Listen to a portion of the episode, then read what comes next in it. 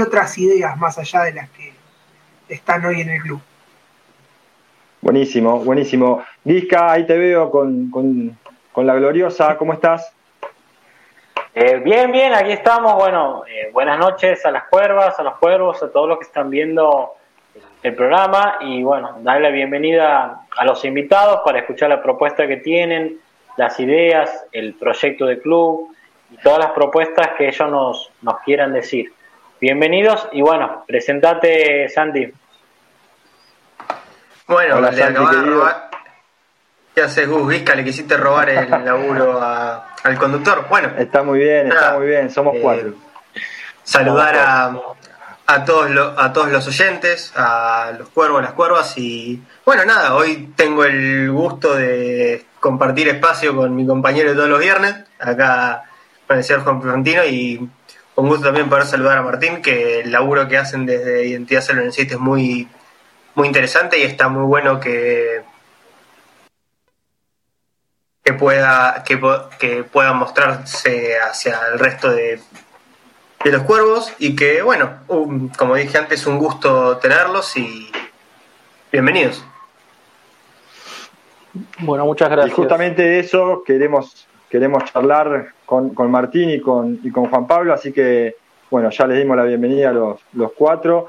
Ahora les dejamos un ratito para que puedan los dos expresarse, contarnos qué, qué es Identidad Sanlorencista, cómo, cómo surge este espacio, cómo están trabajando, lo que ustedes no quieran contar para que, para que los socios, para que los hinchas de San Lorenzo eh, puedan conocerlos un poco más. Así que bueno, otra vez bienvenidos, gracias, agradecerles por, por estar este, hoy con nosotros, por compartir este, este espacio y, bueno, cuando quieran, Martín, Juan Pablo, bienvenidos. ¿Qué tal? Buenas noches. A ver, lo primero que queremos transmitirles es eh, lo agradecidos que estamos, porque ustedes se contactaron con nosotros con, con, un nivel de humildad que, en el caso tuyo, Gustavo, que tomé contacto con vos, me llamó la atención eso. Y para nosotros que somos un espacio nuevo, que nos convoquen en un lugar así, la verdad que fue súper gratificante. Así que estamos muy agradecidos por esto, lo queríamos decir públicamente. Cada vez que, nos escribimos con ustedes siempre estuvo el gracias, pero ahora lo queremos hacer eh, públicamente por, por darnos este espacio masivo de poder llegar con nuestras ideas y nuestras propuestas y y nuestras locuras también a, la masividad de, la comunidad sanlorencista. Alguno de ustedes ahí decía cómo, cómo arrancó esto, ¿no? Entonces voy a tomar ese puntapié para que los que no nos conocen aún sepan. Nosotros arrancamos con esto en febrero del 2020. Juan Pablo y yo no nos conocemos de antes, pero sí nos unió haber sido alumnos eh, de los talleres de historia y de política de Adolfo Res. Somos un producto de esos talleres, hemos asistido a todos sus módulos, eh, no solamente desde la cuestión teórica, sino desde todo el intercambio que, con mucho cariño mediante Adolfo nos ha transmitido de, su conocimiento de la historia de San Lorenzo, de la política de San Lorenzo y fundamentalmente de todo lo que tiene que ver con la Vuelta a Boedo, destacando que nuestro logo tiene el viejo gasómetro dentro, lo cual eso ya habla mucho de la defensa de la identidad que nosotros pretendemos hacer. ¿Cuál es nuestro objetivo? Y acá ya empezamos un poco con las locuras, ¿no? Nosotros tenemos un objetivo que es hacer una disrupción en San Lorenzo. O sea, si tenemos que arrancar con un título que lo hemos conversado en la previa, es eso. Nosotros tenemos un objetivo de máxima que sabemos que es muy alto, pero que entendemos que es lo que tiene que pasar. Todos los contenidos, propuestas, plataformas, reuniones, actividades que, ustedes han visto y que, y que la gente ya ve, y que así nos los hacen saber también, lo cual a nosotros nos llena el corazón que así sea, es que San Lorenzo tenga una disrupción, una disrupción que lo vuelva a poner con todo el poderío institucional que tenía en Avenida La Plata en sus años más gloriosos, pero sabiendo que estamos en el 2021 y que muchas veces nosotros inclusive tenemos conversaciones donde hablamos de los hinchas de San Lorenzo que todavía no nacieron, que van a tener perfiles sumamente distintos a los seis que estamos acá, por ejemplo. Entonces, todo lo que nosotros hacemos tiene como finalidad eso, generar una disrupción y, todo también lo que generamos tiene como tres grandes grupos, ¿no? que son los pilares que desde, Identidad Sanlorencista vamos a defender siempre y, y no, no, nos van a correr del horizonte que tenemos, que es por un lado entender que San Lorenzo tiene que tener un, modelo de gobierno abierto y un orden definitivamente republicano, que es algo que no tiene. En segundo lugar, considerar que San Lorenzo tiene que tener perfiles dirigenciales formados para la industria del deporte. Y en tercer lugar, empezar a generar nuevas ecuaciones fundamentalmente económicas, que es un tema que a nosotros nos es muy, nos es muy sensible, pero también organizacionales. ¿no? O sea, esos tres pilares nosotros los, defendemos a muerte y tenemos una metodología que con Juan Pablo, eh, que somos junto a Adrián Magnoni los, los fundadores eh, de, Identidad San Lorencista, pero ahí ya hay, varias personas más que, que, nos están acompañando, Víctor, Natalia, Matías, eh, Eduardo, Duilio, bueno, que están todos ahí conectándose o ya estarán presentes, no me quiero olvidar ninguno. Pero tenemos una metodología de trabajo que es formarnos, investigar y después generar propuestas para San Lorenzo. Todos aquellos que a partir de la oportunidad que ustedes nos dan tomen conocimiento con nuestros, con, nuestros contenidos y nuestras propuestas, tienen que saber eso, que detrás está esta metodología de trabajo. Nosotros vamos, estudiamos, después nos vamos a explayar, ¿no? Pero nos formamos en cuanta cosa posible de, management deportivo y cosas de la industria deportiva hay, investigamos cuál es la relación entre esos contenidos y San Lorenzo, está lleno de informes nuestro blog de, de, temas políticos, económicos y demás, y después pensamos bajo algo, una frase que utilizamos mucho, que es diseñar el futuro de San Lorenzo, que tiene que ver con esa disrupción que les decíamos, ¿no? O sea, diseñar un futuro de San Lorenzo que es por demás eh, no sabe, obviamente que nosotros tenemos la convicción que es mejorador, pero que es distinto a las últimas cuatro o cinco décadas como mínimo, por no ir un poco más atrás. Entonces, todo eso que nosotros hacemos en el momento que ustedes nos conocen y los que nunca tomaron contacto, hoy nos encuentra transitando un camino de concientización muy fuerte. ¿Para qué? O sea, ya que voy a citar a, a una referencia personal, Como, o sea, lo veo, lo veo salvando las distancias, ¿no? O sea, algunos se pueden empezar a reír si quiere, salvando las distancias cuando Alberdi, hijo de la Revolución de Mayo, porque nació en 1810, criticaba a los padres fundadores porque decía que la Revolución de Mayo estaba mal hecha, porque no había una sociedad civil donde aplicar esa, esa revolución política. Nosotros entendemos que antes de aspirar a otras cuestiones tenemos que transitar este camino para que se, podamos concientizar y hacerle ver a, la comunidad sanlorencista toda, con toda la capacidad que ella tiene de, entendimiento y de, discernir situaciones, de que hay otros modelos de club distintos, en los cuales nosotros no inventamos absolutamente nada. Nosotros somos muy estudiosos y muy reflexivos al momento de generar propuestas. Pero todo eso tiene que ver justamente con transitar un camino de concientización, por eso somos un espacio, y cuando nosotros sintamos que estamos a la altura de ese segundo punto que les mencionaba, ¿no? de perfiles dirigenciales eh, capacitados y a la altura de la industria deportiva, haremos otra cosa. Pero antes está este trabajo. Por eso, y antes de darle la palabra a Juanvi, eh, cuando nosotros escuchamos, eh, también para que nos conozcan nuestros perfiles, ¿no? cuando escuchamos que los modelos de club y demás, ahí nosotros nos sentimos muy sólidos por lo siguiente porque tuvimos el mejor profesor que podríamos haber tenido, que nos enseñó cuál fue el modelo exitoso de club en la historia de San Lorenzo y de la mano de qué perfiles. Y nosotros estamos haciendo un, un humilde aporte, dedicándole muchísimas horas de estudio, de investigación y de propuestas de cómo tiene que ser el modelo futuro de club. Entonces, en ese camino que transitamos, nos encontramos con un montón de, premisas y cosas que las vamos las vamos derribando, cosas que nosotros a veces, muchas veces generamos y que después nos peleamos entre nosotros por darnos cuenta que, que ese, camina, ese camino de conocimiento, esa construcción tiene que ser reconsiderada como corresponde. por ejemplo, cuando agarran y, habitualmente se dice San Lorenzo tiene que aumentar su masa societaria para tener mayores ingresos. nosotros me acuerdo que hace un tiempo con, con, todo el equipo lo que veíamos es que si San Lorenzo ganaba la sudamericana, le ingresaban 5 millones 900 mil dólares, una cosa así, alrededor de eso. Eso es un equivalente a 900 mil cuotas eh, mensuales de socios activos.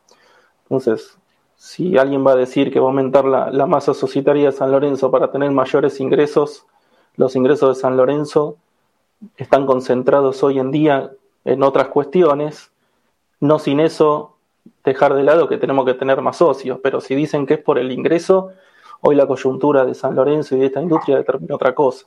Y así con un montón de cosas más que son eh, cuando los principales ingresos de San Lorenzo, que es algo que nos gusta analizar mucho. O sea, San Lorenzo tiene 10 años encima de balance, que son solo 10 años porque no tenemos acceso a más balance, porque si no hubiéramos ido hasta no sé cuándo, pero podemos, o sea, compartir la trayectoria de la, de la economía de San Lorenzo de los últimos 10 años, y San Lorenzo tiene 10 balances con venta de jugadores, entonces decir que es un, un ingreso extraordinario de San Lorenzo la venta de jugadores, cuando en tus 10 últimos periodos vos señalaste eso como uno de tus principales ingresos, dejemos de decir que es extraordinario. Entonces, empezar a poner en, duda todo eso, que son las, las, reflexiones que nosotros hacemos, es lo que nos lleva a poder generar contenidos para concientizar a la comunidad sanlorencista y demás que hay otro modelo que tiene ese, ese lazo, no esa ligazón entre un modelo exitoso del pasado y un modelo futuro de San Lorenzo que estamos intentando humildemente diseñar para estar a la altura de las mismas circunstancias de ese poderío institucional que tenía San Lorenzo en Avenida La Plata, siendo más grande que River y Boca. Entonces, nosotros cuestionamos todo, nos cuestionamos todo a nosotros mismos inclusive. Así que, Juanpi, te cedo la palabra, eh, eso es lo que quería introducir. Bueno, de bárbaro. Este, bueno, nada, saludarlos primero, eh, ya lo hizo Martín, eh, muy, muy gratificante estar en este espacio y, poder llegar a, la audiencia de San Lorenzo Redes, que bueno, nada, tengo el gusto también, como decía Santi, eh, de formar parte ahí del equipo del método y demás, eh, y, es, entendemos que lo más valioso poder llegar al socio con, las ideas. Así que tomo, tomo el guante por ahí, Gus, de lo que decías eh, a nivel de la, de la, actualidad ¿no? del club y un poco haciendo nexo con, con lo que explicaba Martín. Em, ese objetivo por ahí de, cambiar el estilo dirigencial eh, es porque hoy vemos que se intensifica mucho por ahí los nombres propios que, que exigen nada, que, que la persona que, que, está en el poder tenga dinero propio, porque se supone que este dirigente que llegue va a poner dinero, va a hacer una gran inversión, eh, y siempre se pone por encima, o al menos ese es nuestro diagnóstico, ¿no? Quizás eh, los oyentes o, alguien puede tener algo distinto, pero vemos como eso, ese diagnóstico que acrecenta la figura de, digamos, de un poder dirigencial de pocos nombres y lo que hace es que disminuya la figura de San Lorenzo institución. Eh, nada, como, como bien decía Martín, o sea, en la historia y siempre vamos a ir al mismo año, 1945 éramos más que River y Boca. Vieron que hoy en día, o sea, es la televisión, los medios, todo el mundo, o sea, o hay un ejemplo que siempre pone Adolfo que, que es muy cierto, que, o sea, estás en un cumpleaños de nenes chiquitos y, y, el que anima la fiesta dice, bueno, que levanten la mano de Boca, que levanten la mano de River, y alguien se queda en el medio, ahí, alguien de San Lorenzo se queda en el medio. Y en, ese, y en ese balance eh, nos posicionamos para decir, no tiene que haber una figura dirigencial, digo, y no es por, no es por caerle a la actualidad, que ahora me explayo si quieren eh, en lo que entendemos de, del contexto, ¿no? Pero, eh, o sea, hay que tener la vocación que tuvieron esos forzosos que, no tenían dinero, eh, Enrique Pinto alquilaba y fue el, el, presidente que nos llevó a ser la, la institución número uno del, pa del país en Avenida La Plata, ¿no? Entonces, digo, en esa, en esa actualidad nos encontramos hoy, en los últimos 50, 60 años, eh, y no se ve mucha diferencia con la actualidad. Lo más negro históricamente es del 76, 81, por ahí, Avi, Banam y nombres que seguramente todos conocen, veníamos de bicampeones en el 72, ganar el 74 y ¿qué empezó a pasar? Algo muy similar a la actualidad. Se empezaron a desarmar esos equipos campeones, empezaron a haber ventas de esos futbolistas buenos a un nivel que, como pasa hoy, todos dos palos y medio, no, hay, no hay algo muy claro ahí, eh, mucha migración de pases, hubo llegadas de futbolistas que, algunas que retornaron viejas glorias, pero otras que llegaron que son de bajo nivel, que no están a la altura de la institución eh, y pasaron 16 directores técnicos en 6 años. Entonces, no vemos mucha diferencia desde hace 50, 60 años a la actualidad. Entonces, eh, y ni hablar que después del 81 pasaron las dos peores cosas y a eso voy con lo negro. O sea, perdimos el gasómetro y perdimos la categoría. O sea, llegamos a, a esa, debacle después de un largo trecho. Eh, hoy estamos posicionados distintos respecto a la vuelta a Boedo, pero digo, el modelo dirigencial no es por el nombre actual, viene de mucho antes. Entonces, ¿qué empieza a pasar con esto y a, qué voy con tanto contexto? Eh, siempre parece que estamos en un caos total. San Lorenzo siempre es un caos. Ahora es un caos. Uh, ¿quién va a agarrar? Uh, ¿qué va a pasar? Uh, hagamos una lista. Uh, hagamos otra lista. ¿Y qué pasa? En, esa, en esa vorágine, digamos, aparece el nombre propio. Y viene el nombre propio por encima de la institución. Y el nombre propio, pues entonces, hay como un modelo de club obsoleto que tiene que parece que tiene que venir alguien que nos va a salvar. Y no nos, no nos basamos en nuestra propia historia, que fuimos los mejores en un tiempo en la Avenida de la Plata. Entonces, eh, ahí se empieza, y a esto es a lo que decía Martín con, con evangelizar o, por ahí cambiar la masa societaria, eh, hay una desmoralización. O sea, uno se, empieza a sentir menos que otro porque hay el peso de una figura muy verticalista. Eh, y bueno, ¿qué va con eso? Lo que pasa siempre. Una lista, oficialismo, tres nombres, esos tres nombres después rotan, eh, vienen otros, se van cambiando. Y bueno, hay, una, hay un microclima en eso que seguramente siempre todo el mundo escucha, la política, el microclima y demás. De nombres que se van pasando de un lado para otro, de un lado para otro.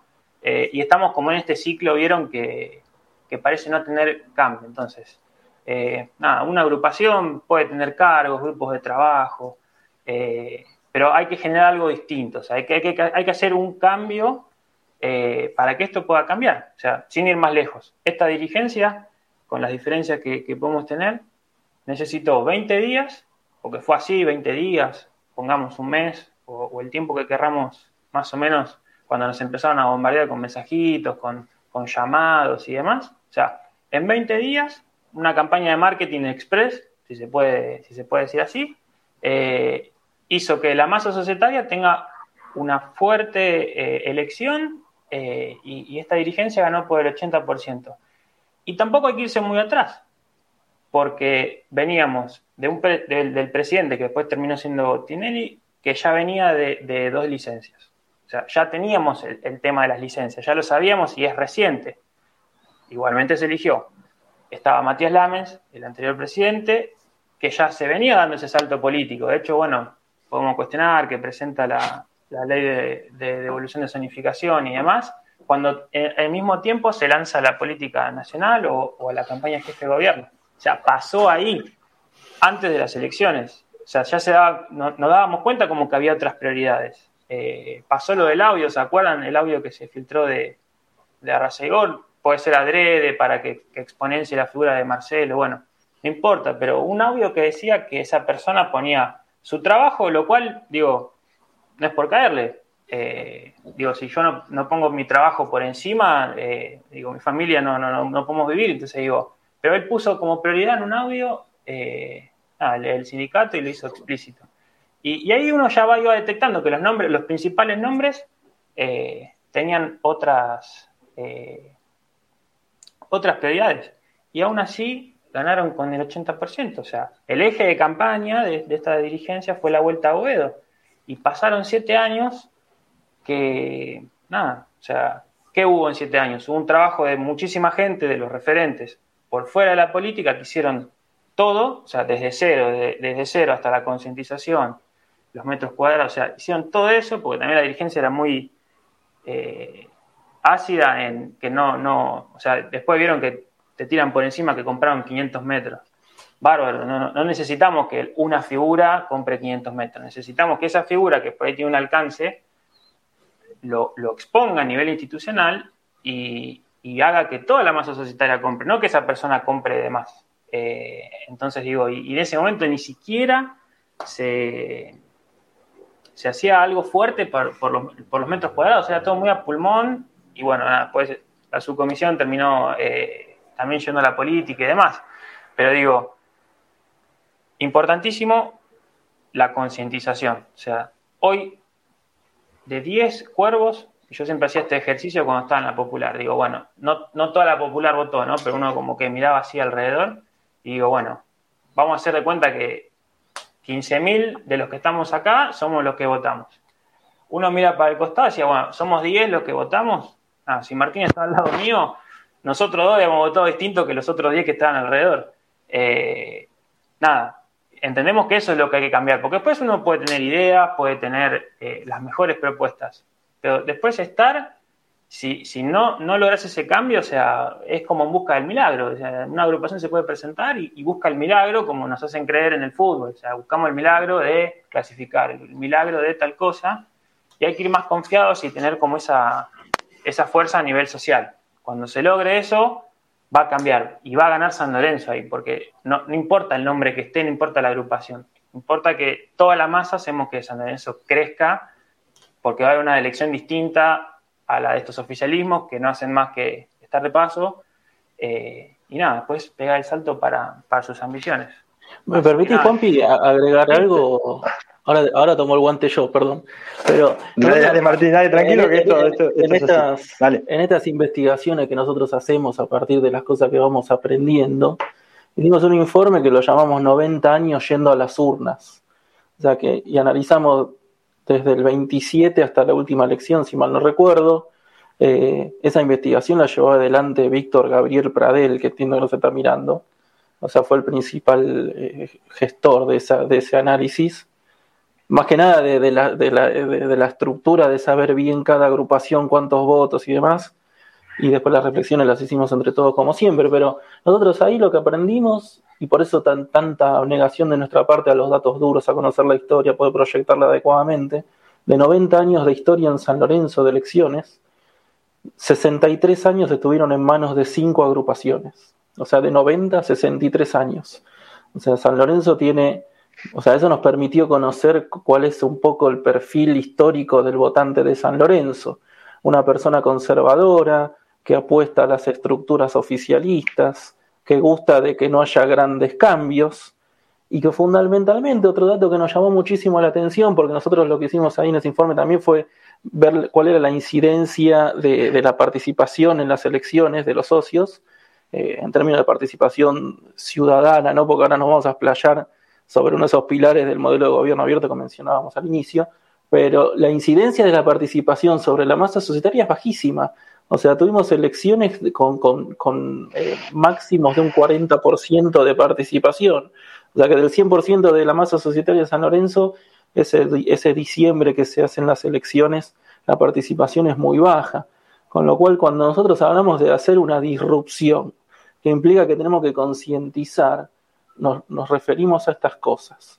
O sea, ¿por qué la incidencia al momento de votar es tan baja? Bueno, claramente porque las estructuras políticas de San Lorenzo no han logrado generar una disrupción, porque no hemos logrado, hubo elecciones en la historia de San Lorenzo que si los, los espacios opositores se juntaban tenían porcentajes superiores al oficialismo que ganó. Otra gran reflexión para hacer, ¿qué pasa en San Lorenzo que no logramos históricamente generar eh, unidades o comuniones entre distintos espacios, pero la, extensión de los oficialismos es algo que a nosotros nos llamó mucho eh, la atención de esto que dice Juan Pino, de, che, que siempre el mismo modelo, por qué se repite, por qué los no. Bueno, ahí está, la historia están las explicaciones y proyectando ese futuro que hacemos mención, por eso hemos tanto énfasis en esto, o sea, tenemos que transitar un camino muy sólido desde identidad sanlorencista para hacerle ver a la comunidad de que hay otras formas y que son formas que no quedan en,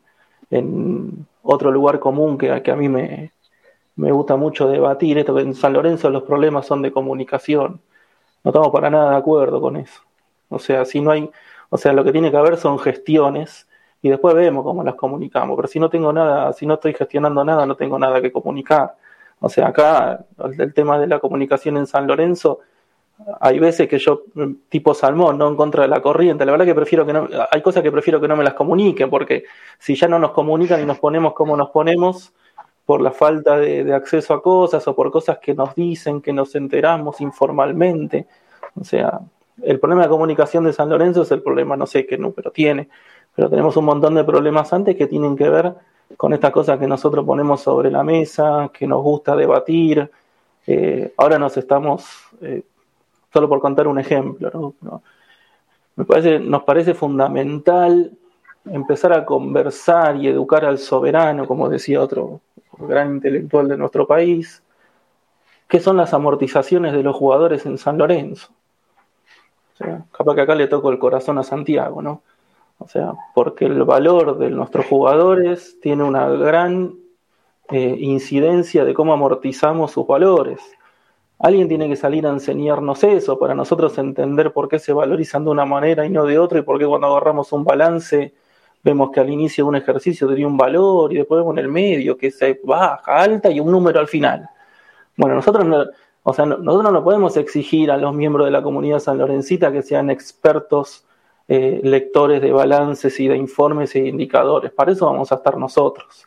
Pero lo que nosotros no podemos dejar de pensar en, futuros dirigenciales de esos perfiles a los que nos vamos a playar en, un ratito, es vos tenés que educar. O sea, no tenemos la obligación como futuros dirigentes de enseñarle a los socios de San Lorenzo, porque tienen la capacidad para entenderlo, no lo subestimemos tiene la capacidad de entender eso y entender cómo es la toma de decisiones en el management de la industria deportiva, que dista mucho de cualquiera de los trabajos que nosotros seis podemos llegar a tener en, nuestra vida profesional. Entonces, quería agregar eso a lo que decía Juan.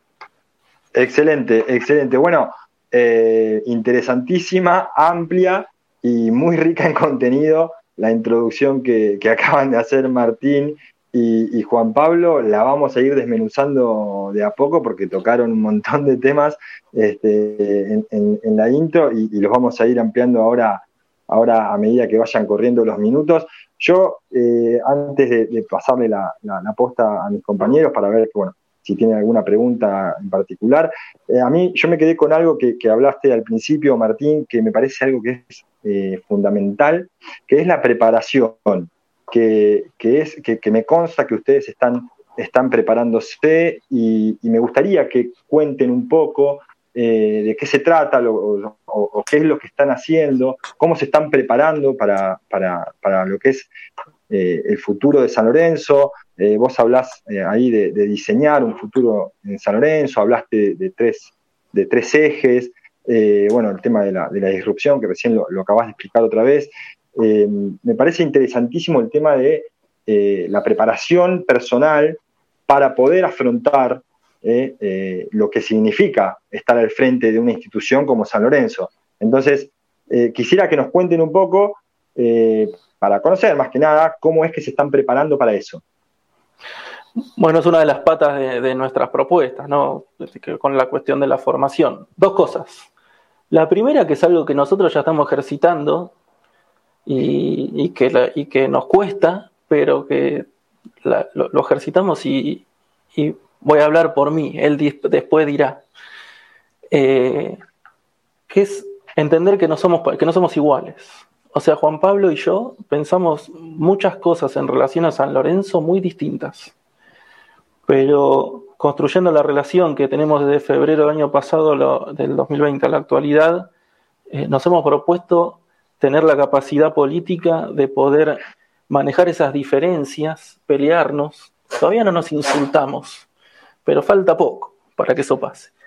Pero en, un, en, un, en, un, en un entendimiento de que estas relaciones de corte político tienen que tener una metodología de interacción que permitan el disenso y como lo hemos hablado más de una vez entre nosotros y con otros de las personas que nos acompañan, de que tenemos que tener la capacidad de ponernos de acuerdo. Eh, hay algo que esto, cometiendo una infidencia, pero para que nos conozcan, nosotros al principio habíamos decidido no hacer cuentas de identidad sanlorencista. Y tenía que ver con esto, porque nosotros lo que pensamos, ya, el que quiera acercarse a identidad sanlorencista tiene que conocer a Juan Pablo, tiene que conocer a Martín, tiene que conocer a Adrián, nos tiene que conocer por separado, porque no pensamos lo mismo, acá no hay un pensamiento único, somos libre pensadores y no entendemos las mismas cosas de la misma manera pero lo que sí le queremos mostrar a todos es algo que entendemos que también es un flagelo en la historia política moderna de San Lorenzo, que es la incapacidad para poder ponerse de acuerdo dentro de un mismo espacio sin necesidad de hacer un quiebre y empezar a generar bandos y todas esas cosas. Eso es lo primero, que entendemos que tiene que ver con el perfil dirigencial que San Lorenzo necesita de cara al futuro.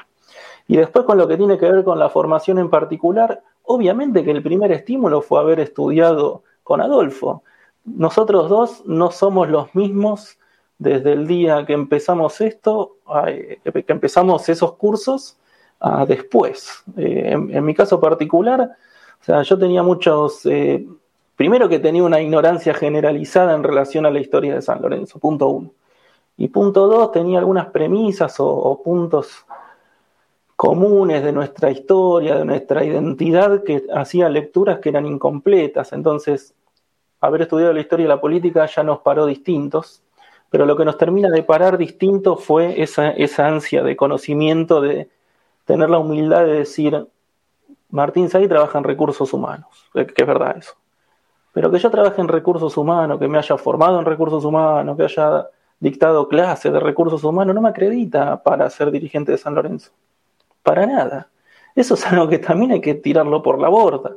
O sea, quien quiera ser dirigente de San Lorenzo tiene que formarse para eso. Y dándole contenido a tu pregunta, eh, es tan amplio el mundo del conocimiento dentro de la industria del deporte que hay que empezar a entender sus lógicas, hay que empezar a entender, no sé, por ejemplo, en el plano económico, cómo son los márgenes, hay que empezar a entender la idea de cooperación dentro de la industria deportiva, hay que empezar a entender como hay clubes que se han profesionalizado, y eso no es mala palabra, hay que empezar a entender cosas de la salud del deporte. Nosotros, nuestro puntapié, nuestra presentación allá en febrero del 2020 fue con un proyecto que llamamos Siete Visiones para el Futuro de San Lorenzo en la Avenida de la Plata, donde convocamos siete expertos en, en, distintas disciplinas, que con su objetividad, porque de los, de los siete solo uno era de San Lorenzo, o sea, no tenían ni idea de San Lorenzo, nos enseñaron de sociología del deporte, de derecho del deporte, eh, de innovación en el deporte.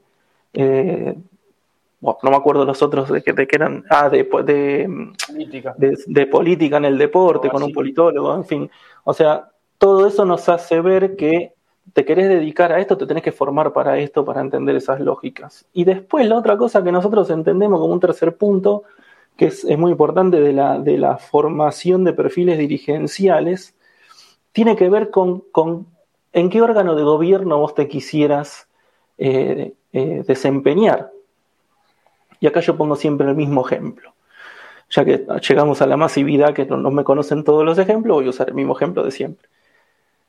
Yo quisiera un miembro de comisión fiscalizadora que en vez de poner en un documento de 36 páginas que tiene el balance de San Lorenzo, donde solamente pusieron una sola página, siete personas que forman parte de un órgano, pusieron una sola página, donde dice que ellos observaron la auditoría de la, el informe de la auditoría contable externa y que ellos no iban a, a opinar sobre las decisiones de la comisión directiva.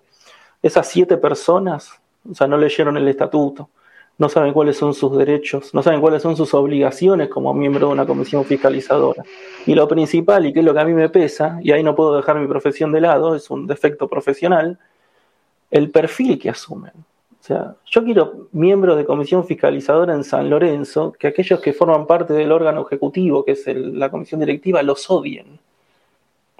Pero no me subestimen ni un poquito en el sentimiento, los tienen que odiar, porque esa persona es quien tiene que controlar absolutamente todo. O sea, si nosotros el día de mañana somos miembros de comisión directiva, eso que tienen la fiscalización, nos tienen que odiar, tienen que desconfiar absolutamente de todo. Y no porque sean, porque nosotros seamos malas personas y ellos buenos, sino porque ejercen su rol como corresponde. O sea, es lo que tienen que hacer y el que ejecuta no se tiene que enojar, sino sentirse respaldado en que ese perfil lo está haciendo como corresponde. Lo mismo con el asambleísta, o sea, este cambio cultural que Juan Pablo hace mención, no nos olvidemos que los asambleístas son la máxima autoridad de la institución.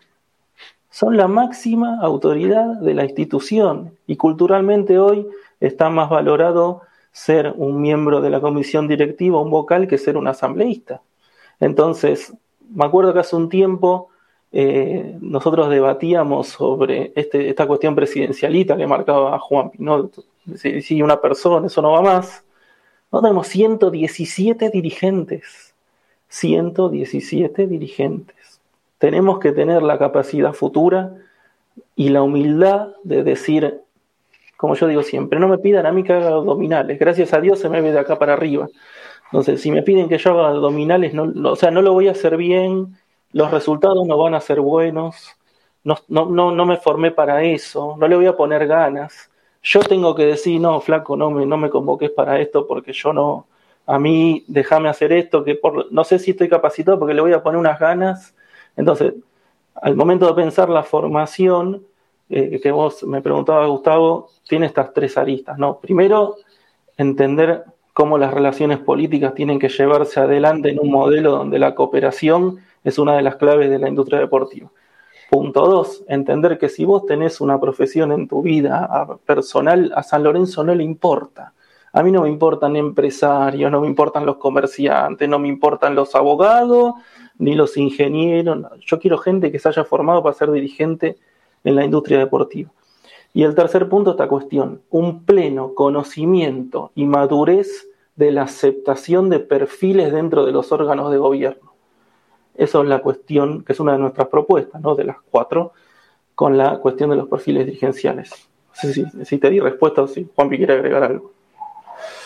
Excelente. Para, ponerle, para ponerle sustento, porque fuiste muy, muy abarcativo en todo, Martín, eh, para ponerle sustento, me decís, bueno, y yo quiero estudiar, ¿y qué estudio, por ejemplo? Porque es una pregunta que nos hicimos. Bueno, o sea, terminamos, primero recomendarla a todos y aprovechar la amplia audiencia, eh, hagan los cursos de historia de Adolfo. Eh, van a tener esa, esa apertura y, eso, y ese conocimiento que dice Martín, que es espectacular, porque se ven cosas tan al detalle, o sea, desde, no sé, por nombrar también, siempre pongo el mismo ejemplo, pero es, es una de las cosas que, que, a mí me cambió. Eh, se hacían tantas reuniones de comisión directiva que en el balance, que le llegaba siempre a todos los socios, eh, estaba hasta, hasta los tres, para que se dé una idea del detalle, hasta, hasta los tres posibles productos de café y el costo del café de las reuniones de comisión directiva. Hoy tenemos una casi o dos, se está desarrollando un poquito más porque hubo movimiento en seis meses. Ahí era todas las semanas debates y todos esos dirigentes que estaban en la mesa chica, porque obviamente estaba, estaba el mismo modelo, tenían una subcomisión cada uno y dentro de su subcomisión seguramente se peleaban por presupuestos, por cosas que hoy por ahí no suceden. Entonces, me gustaría ser dirigente. Bueno, ¿qué, qué haría primero? Lo primero que yo haría serían esos cursos y ni hablar que se los replicaría si puedo a, no solo eh, deportistas, sino a, cualquier persona que pise San Lorenzo. ¿Vieron el cassette ese de que llega un llega Di Santo y dice, no, bueno, llega un club grande, eh, San Lorenzo, o sea, bueno, a ver, contame, ¿por qué es un club grande? ese cassette, ¿vieron? O sea, que, se lo pone a cualquier futbolista y no solo a San Lorenzo, de cualquiera de la división. Bueno, mirá, eh, tenés que saber que en la camiseta que vos vas a vestir, lo tuviste a Gringo Escota, que fue récord, y en un año hizo 60 goles. O sea, date una idea más o menos de cuántos goles esperado, por decir otra, otra cosa que se puede estudiar, para estar un poco más a la altura de, hoy en día, eh, más o menos por dónde va lo que, lo que estás diciendo. No, no, no, me alcanza, seis goles, una buena racha. Eh, entonces, yo le pondría contexto y, cabeza a, está buenísimo aprender la historia, porque también evita repetirla. En ese, en ese informe que dice Martín de los 90 años yendo a las urnas, eh, seguramente también oyeron hablar de Machine Learning, que es a raíz de la información y de los datos digitales, hacer proyecciones. ¿Qué significa esto? Bueno, si, no sé, cada 15 años se dan los oficialismos, haces una proyección de decir, bueno, si estudiamos los 90 años, ¿quién va a ganar las próximas elecciones? Así que los invitamos a que pueda ir, porque ahí está la conclusión final. O sea, vos analizando y proyectando, vas a ver quién gana si no cambia lo que estamos pregonando. Entonces, empezaría por la historia y los, cursos de Adolfo. Eh, Después, lo, pequeñito que encontramos inicialmente, eh, y acá Nobleza Obliga, en eso estuvo muy bien el club, habían puesto una nota hace mucho tiempo de una diplomatura en gestión deportiva en la UNSAM, en la Universidad de San Martín, que ahí estaban los chicos de futsal, me acuerdo, promocionándola, que ellos estaban cursando, eh, y tenía un 30% de descuento para socios. Así que ahí los tres nos anotamos, Martín lo hizo de forma virtual y yo con Adrián, o Adrián y yo, eh, lo hicimos de manera presencial, de hecho con los chicos de futsal. Y ahí aprendimos, o sea, es una diplomatura de un año, no, te va a dar las herramientas para, para todo, pero te enseñan un poco de economía, un poco de planificación estratégica, un poco de eh, historia. Te van dando distintos puntos que uno si después se quiere profundizar, obviamente tenés que desarrollar algo más puntual de cada uno. Eh, pero ahí tienen algo para aquellos que quieran estudiar. Eh, después esto, por ahí vemos que hoy las métricas en, el fútbol y demás, y en todos los deportes, en realidad. Eh, no sé si alguno de, ustedes vieron o, la audiencia la película Moneyball o El Juego de la Fortuna, creo que es la, traducción. Eh, habla de cómo un equipo de béisbol, por ahí, bueno, es otro contexto, pero cómo un equipo de béisbol le hace frente a equipos que por ahí tenían eh, mayor poder adquisitivo y cómo el modelo de ese reclutador, el, viejo sabio que tiene ojo y ve, se veía un poco obsoleto frente a alguien que por ahí le ponía datos e información. Entonces, yo en lo personal estoy, estoy viendo eso, estoy intentando aprender a ser analista de datos, eh, porque también si estás muy comprometido con eso, después es difícil que te puedan ganar. Obviamente, todo el mundo de los datos y demás hoy, hoy es muy rechazado, eh, o por ahí no todos tienen la apertura para verlo, eh, pero entendemos que esto, si vos sabés que Farro, Pontón y Martín hicieron 90, o sea, 90 en 30, si voy a negociar eh, con, con, quien sea que venga a San Lorenzo, decir, muchachos, ellos tres son la delantera que yo quiero tener. O, o, esto, ¿somos matadores? Bueno, somos matadores. Nuestra identidad futbolística, ¿cuál es? O sea, ¿somos San Lorenzo de los Milagros que gana cada tanto, que busca el milagro? ¿O somos matadores, somos ese equipo eh, identitario con, mucha fuerza? Entonces, nada, otra cosa para estudiar, por, ahí es eso, economía, Santi, Santi puede, puede desarrollar, o sea, seguramente si estás en la fiscalizadora o, también hay que saber un poco de eso. Digo, es muy amplio, pero hay, mucha oferta, hay que buscar. Es interesantísimo, Juan Pablo, lo que decís, se nota además la, la preparación que, que tienen, se notan que se nota mucho que están, que están preparándose bien. Eh, ahora después cuando toquemos el tema fútbol, ahí sí te voy a preguntar un poco más de lo que, de lo que recién, este, lo que recién nos dijiste, tema, tema estadísticas y demás, porque sé que conoces bastante. Pero bueno, le voy a pasar la posta a, mis compañeros, no sé si Santi, Lucas o, o, alguno quiere hacer una, pregunta. Eh, si quieren, seguimos con, el tema eh, de actualidad. Eh, vos. Yo quisiera hacer una pregunta, chicos. Bueno, eh, contento que haya una propuesta así dentro de las agrupaciones que, hay en el club. ¿sí? Se los nota bastante preparados, comprometidos, y eso me alegra. ¿sí? Pero escuchando lo, que decían, eh, me gustaría saber si ese cambio cultural en el electorado a su grana, que ustedes bien han hecho el análisis, eh, va a venir a partir de qué? A partir de una camada dirigencial, eh, a partir de la vuelta en vuelo en sí, o eh, lo ven como una cuestión de tiempo, lo proyectan en un corto, mediano, largo plazo. Eh, bueno, le pregunto a Juan y a Martín, ¿cómo, ven ese tema? Obvio, como quieras, Martín. A ver, en mi opinión, y me voy a aprovechar de tu pregunta para desarrollar otro de nuestros pilares, ¿no? Pero antes déjame decirte un sentimiento, al mismo tiempo que, te agradezco que vos pienses eso de nosotros, también nosotros tenemos un nivel de insatisfacción muy grande porque sentimos que nos falta muchísimo por aprender. Por eso no, nos resulta irresponsable decir que nosotros, vamos, no, nosotros estamos transitando este camino de la disrupción, de la concientización, y de demostrar, porque tenemos la plena convicción de ese lugar, no nos corre nadie, de que hay otro modelo de San Lorenzo distinto. ¿Cómo vamos a generar eso? O sea, te, voy a contestar distinto, como que me hubieras preguntado otra cosa, como que me hubieras preguntado cómo van a hacer, no si va a pasar. Nosotros sabemos que lo vamos a hacer porque ya lo empezamos a hacer.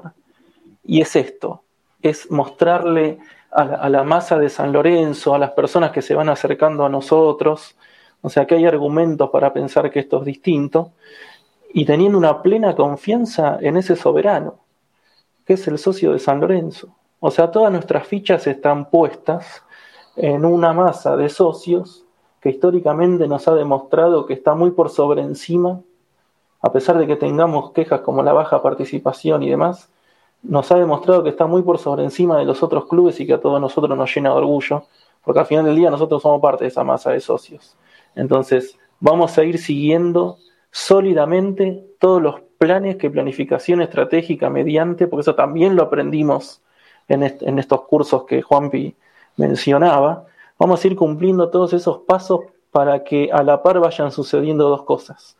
Nosotros tengamos la satisfacción de tener todos los conocimientos necesarios porque estamos en una etapa de aprendizaje que tiene una finalización, que es el día que tengamos que empezar a ejecutar. El día que tengamos que empezar a ejecutar, no hay más tiempo para aprender, es tiempo para ejecutar. Pero yo no puedo ejecutar absolutamente nada si no me preparé antes para hacerlo. A la par de esa formación nuestra y de todo el espacio de identidad sanlorencista, va a ir corriendo a la par una masa de socios que, se, que la vamos a hacer dar cuenta porque confiamos en sus competencias, de que el cambio tiene que ser ya. Ayer tiene que ser este cambio. Juan Pablo decía que hace siete años que no pasa mucho por la vuelta a Boedo. ¿Cuánto más vamos a esperar? Entonces, esto no es como va a pasar, esto ya está pasando y con el paso del tiempo lo vamos a profundizar cada vez más. Como también eh, eh, nosotros entendemos, por contarte algunos pasos que tienen que ver con esta, uno de nuestros pilares, nosotros hablamos mucho del modelo de gobierno abierto y del orden republicano, que era una de las patas que mencionaba al inicio. ¿no? El modelo de gobierno abierto no es un invento nuestro, no inventamos nada, es el modelo que Transparencia Internacional a nivel mundial recomienda para las asociaciones civiles sin fines de lucro, sin importar su dimensión ni, operación, sea, una, o sea un, club de una zona inhóspita, o San Lorenzo le dice lo mismo. Muchachos, se tienen que organizar bajo tres patas, la transparencia, la cooperación y la participación. Entonces, ¿qué es lo que hacemos nosotros? Por ejemplo, Juan Pablo, con su formación y nada más que el Paint de, Windows, digo bien, ¿no? De Windows, sí. Con el Paint de Windows y con su preparación desarrolló un proyecto que se llama Identidadla, donde nosotros le mostramos a la comunidad sanlorencista que hay otra manera de llevar adelante un mercado de pases, con métricas, con información. Y eso también, del otro lado, o sea, porque nosotros jugamos a ser dirigentes, del otro lado también implica que tenga que haber una participación distinta sabiendo que, nosotros tenemos los pies sobre la tierra. Nosotros sabemos que los socios de San Lorenzo no podemos caer en el, lugar común de decir la gente no participa. La gente tiene montones de obligaciones que cumplir antes que venir a la política de San Lorenzo. Digamos las cosas como son. Y eso no los hace menos hinchas. Para nada. Nosotros tenemos que buscar la manera de generar participación societaria según las posibilidades de cada uno y los espacios de desarrollo que cada uno quiera tener. Pero eso es mentira de que no se puede participar porque no hay tiempo, porque no tenés plata. Eso no es así. O sea, nosotros necesitamos líderes en San Lorenzo que se puedan desarrollar dentro de sus estructuras en función de sus posibilidades. Entonces, generamos un ejemplo de lo que es la transparencia. Generamos ejemplos de la cooperación a través de los benchmarks que hacemos, que para quien no maneja inglés son eh, eh, copias de buenas prácticas de clubes de distintos lugares del mundo para que, vamos, otra vez que no inventamos nada. Nosotros lo que hacemos es mirar, estudiar, investigar y pensar en San Lorenzo. Y también generamos cuestiones que tienen que ver con la participación. Yo le contaba al, inicio una percepción mía que tiene que ver con, bueno, que San Lorenzo tiene que tener más socios para tener más ingresos. Son ingresos en pesos que a la economía de San Lorenzo, en términos económicos, no le, no, no, no le es significativo pero tenemos que tener más socios claramente. Hicimos un informe que se llama San Lorenzo en Contexto, que en los últimos dos años San Lorenzo es el único que tiene una tendencia decreciente en la cantidad de socios de los, de los grandes. Pero tenemos que tener más socios, claramente, eso parte de nuestro crecimiento, pero no crecimiento económico. Ahora bien, yo escucho que muchas veces dicen hay que atender mejor al socio, tiene que haber una oficina de atención al socio. Estamos en el 2021. Ya tenemos disciplinas que hablan Customer Experience, People Experience. Acá San Lorenzo tienen que empezar a medir la experiencia del socio a lo que se suele decir siempre los momentos de la verdad. El socio que desde que sale de la casa hasta que entra al club, hasta que entra a la cancha, hasta que va al baño, hasta que se sienta, hasta que sale, hasta que se suba a su auto, al colectivo, vuelve a su casa. Eso con desarrollos como los que Juanpi lleva adelante, eh, he leído cosas de Santiago también, lo tengo que reconocer. Hay una cosa que se llama huella digital. O sea que si nosotros solamente tuviéramos Wi-Fi en la cancha, San Lorenzo tendría un caudal de datos enorme para saber cómo es la traza nuestra dentro del club. Y eso nos permitiría tomar un montón de decisiones distintas, no solamente por observar nuestros comportamientos, sino por algo que ya ¿Cuántos de ustedes al salir de un local de, ropa o de algún servicio en particular, al instante reciben un mail para, para contestar una encuesta de satisfacción? O sea, no es solamente la posibilidad de seguir la traza de la persona con la experiencia del socio, sino de también saber cuáles son sus percepciones inmediatas al momento de experimentar su relación con San Lorenzo.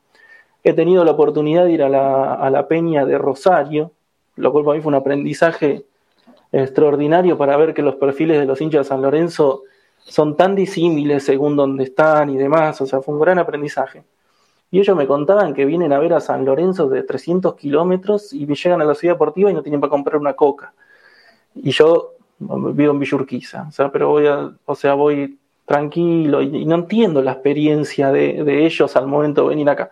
Entonces, al momento de generar participación, hay que empezar a dar esas señales. O sea, y no solamente medirla, sino después tomar decisiones en consecuencia. Y la gente, nosotros, o sea, nosotros depositamos muchísima confianza en la gente, que la gente vea que las cosas que nosotros proponemos es un camino diferente y disruptivo en San Lorenzo. Otra cosa que tiene que ver, eso es lo del modelo abierto, y le di tres ejemplos de tres desarrollos que nosotros hicimos, hicimos muchos más, están en nuestro blog y en nuestro canal de YouTube. Pero otra cosa que a nosotros nos es muy sensible es el orden republicano, que también hemos escrito y hablado horas en, nuestros medios. Tenemos que entender definitivamente la división tripartita de poderes, porque si no vamos a seguir teniendo regímenes presidencialistas que no son exitosos. O sea, no, no son exitosos. Y es entendible por qué no son exitosos, porque un régimen, un régimen presidencialista es una persona, con todas sus limitaciones, con todas sus energías, con todo su desgaste. O sea, San Lorenzo, con el nivel de operación que tiene, no puede tener concentrada la toma de decisiones en una persona. Entonces, si no apostamos al orden republicano de la división de poderes, de que haya alguien que controle, haya alguien que ejecute y haya alguien que autorice, difícilmente, y acá me voy a, aprovechar de palabras de, de, Juan Pablo al inicio, ¿no? O sea, nosotros tenemos perfiles desde hace muchas décadas para acá que uno el, que no es famoso es empresario, el que no es empresario es eh, sindicalista, el otro, bueno, y, uno se dedica a una cosa y otra a otra. Queremos aprovechar la posibilidad que nos dan para agradecer miles, como puse en un Twitter, a la gente que se sumó a nuestra propuesta eh, del mes del estatuto de seguir, de poder publicarlo. O sea, para que vean los niveles de humildad que nosotros manejamos con Juan Pablo y, los otros muchachos, tenemos que juntar 100 firmas. ¿Por qué 100? Porque el estatuto dice que mientras haya 100 enfermos como nosotros, 6, que quieran que San Lorenzo siga así, va a seguir siendo así. Entonces queremos 100 enfermos más que nos ayuden a publicar el estatuto. Y ya tenemos más de 400 firmas, que obviamente, ¿qué le vamos a enseñar a ustedes de cantidad de gente que tiene miles y miles de seguidores? Pero entiendan que para nuestra dimensión haber juntado 400 firmas, o sea, a mí ese día, o sea, le seguía escribiendo Juan Pablo y yo me di cuenta que no me contestaba porque era un intenso, pero o sea, la, alegría que tenía de que haya más de 400 personas que hayan visto esto, que vos me preguntabas al inicio, ¿cómo, vas a, cómo van a hacer? Te estamos contando cómo lo estamos haciendo. O sea, evidentemente estamos dando señales de que hay un camino distinto y que eso tiene que estar. Cuando Juan Pablo decía todo de los perfiles, y no hablo más, nosotros tenemos artículos en el estatuto que si tan solo se cumplieran, hay muchas cosas que serían distintas. Pero diseñando el futuro de San Lorenzo, poniéndolo a la altura de las circunstancias, el artículo 62 de una de las cuatro versiones que tenemos del estatuto, porque no sabemos cuál es, habla de las incompatibilidades. Y ahí lo único que dice es que si ocupas un puesto similar en una organización similar, evidentemente esos son debates que hay que dar en San Lorenzo para ponerlo a la altura de los tiempos que corren, porque las problemáticas de 1927, cuando se hizo el primer estatuto, no son las mismas del 2021. Entonces tenemos que pensar entre todos, a las personas como nosotros que tenemos aspiraciones dirigenciales cuando estemos a la altura de las circunstancias, bueno, eh, Juan Pablo, Martín, ustedes van a poder tener este margen de maniobra. Ustedes van a poder trabajar de esto, no representar esto otro, este tiempo, todo eso es parte de este modelo y de orden republicano que, hacía mención, que tiene que ver para, en un intento de mostrarle nuestra coherencia, porque otra vez le dedicamos muchísimo tiempo a todas estas cosas, tiene una relación directa con los perfiles dirigenciales. O sea, según lo que vos te quieras desarrollar y cuáles sean tus competencias y características, también va a estar atado a esto, a qué manera vos vas a ejercer la república dentro de San Lorenzo. ¿Por qué? Porque es el ordenamiento de una asociación civil sin fines de lucro. Tres órganos de gobierno, división tripartita de poderes. Así que espero haberte contestado. Agrego, agrego algo, Martín, para la pregunta que, decía. Eh, ¿Esto cambia con la vuelta a Boedo? No, no cambia. O sea, eh, podemos tener el estadio en Boedo que si esto no cambia, el hijo de Tinelli en 20 años es presidente de San Lorenzo. Eh, ¿Cambia en, el corto plazo? A mi criterio, esto es una conjetura personal. Ahora tenemos una racha ganadora, bien ortigosa, eh, repuntamos y yo no sé si de cara a las próximas elecciones eh, toda esta vorágine que se, se, vive hoy tiene memoria. O sea, creo que hoy a corto plazo eso no está pasando, más allá de lo que pasa hoy y los idas y vueltas. Eh, porque nada, porque el presidente se fue de licencia y hay revuelo y demás, pero no se ven cambios gruesos. Entonces, eh, yendo un poco más, para cambiarlo hay que participar. ¿Qué pasó en el último tiempo? Hace algunos años, década, vos podías ir a la cancha si eras hincha. Bueno, sacando la, pandemia, la pandemia de contexto, ¿no? Pero digo, eh, ahora solo el socio puede ir.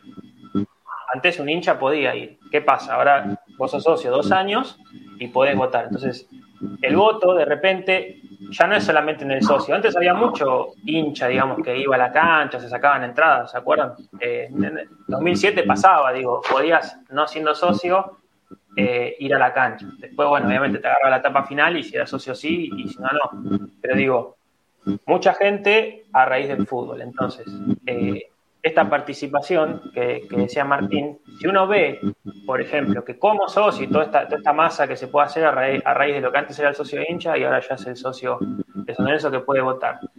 Eh, toda esa masa de socios hoy hacen 5 millones de dólares a, fin del, ejercicio. O sea, la cuota de todos los, los 57 mil y pico que somos, hacemos 5 millones. Como decía Martín, ganamos la Libertadores solo por ganar el primer premio, digamos, a ganar la final, San Lorenzo obtiene 15 millones, o sea, tiene tres veces más el presupuesto que solo con su masa societaria. Después tiene que sumar todas las fases que están en el, informe, eh, pero ¿con qué fin se hace eso? Para dimensionar que tenemos que estar a la altura de poder jugar todas las copas, porque después, por más cantidad de socios que seamos o por más que hagamos un cambio, a fin de cuentas el fútbol es muy importante. Entonces, pasan estas cosas, que hay personas que se van y que teóricamente se fue, se fue Senesi y salvábamos la economía. Y después se iba a ir y salvábamos la economía. Después se iba a ir, eh, se fue Palacios y salvábamos la economía. Y nunca termina pasando. Entonces, bueno, hay que empezar a ver eso. Hay que empezar a ver cuánto gana un futbolista. Obviamente, por más que nos juntemos nosotros seis, en nuestros 40 años de vida eh, laboral, si se quiere, no vamos nunca a llegar a quizás el sueldo de, de una buena temporada de un futbolista. Pero pensándolo en San Lorenzo, digo, ya se sabe que, ganan muy bien. Mostrarlo no es que a esa persona le van a ir a buscar a la casa y le van a robar. Eh, o sea, eh, está al alcance de cualquiera que le puedan robar, sea millonario o, no. Entonces, hay que perder ese miedo y ver los valores y después mezclarlo con resultados. Si alguien tiene un valor muy alto y un resultado malo, nada, ¿qué pasó y cómo llegar a eso? Así que yo creo que la participación. Uy, perdón, Martín. No, no, dale, dale, terminé que quería eh, empalmar una cosa. La, participación y entender el detrás es muy importante. O sea, si eso no cambia, eh, para mí siempre va a haber un nombre propio que esté por encima, porque viene, trae la figura, trae eh, una racha favorable, como incluso pasó en el, 2007 que recién lo nombraba. O sea, por ahí un, equipo no muy identitario en el San Lorenzo, porque había grandes figuras, pero no eran del riñón del club. Salió campeón. Y, esa, y esa dirigencia era buena, era mala, se mostraban los números, ¿no? Como que el éxito tapaba lo, dirigencial. Entonces, nada, es el camino largo para responder la pregunta, pero cuando evolucionamos ahí a, poder entender cosas por ahí más detrás, eh, cambia la ecuación. Porque si no, la gente deja de ir a la cancha. Y si deja de ir a la cancha, eh, se pierde prestigio. Y si el fútbol da lo mismo, por ahí pasa lo que pasa hoy. Así que nada, participación. Martín, ¿querías agregar algo? Sí, sí, quería eh, tomar el, este último comentario que hace Juan Pablo, porque en el, en el espacio donde nosotros más profundidad pudimos eh, eh, hasta ahora realizar y, más discutir y debatir y dedicarle tiempo eh, mental a esto es, es, en la... Hasta ahora hablamos de los perfiles dirigenciales, del modelo de gobierno abierto y el orden republicano, pero una de las dos patas que quedan de identidad sanlorencista para esa disrupción es pensar nuevas ecuaciones económicas y organizacionales. ¿no? Y ahí es donde más pudimos profundizar, porque uno, uno de los contenidos que nosotros generamos y propuestas tiene que ver, que, es cultural, por más que estemos hablando de una cuestión económica, porque al final del día la economía es una, es una ciencia social.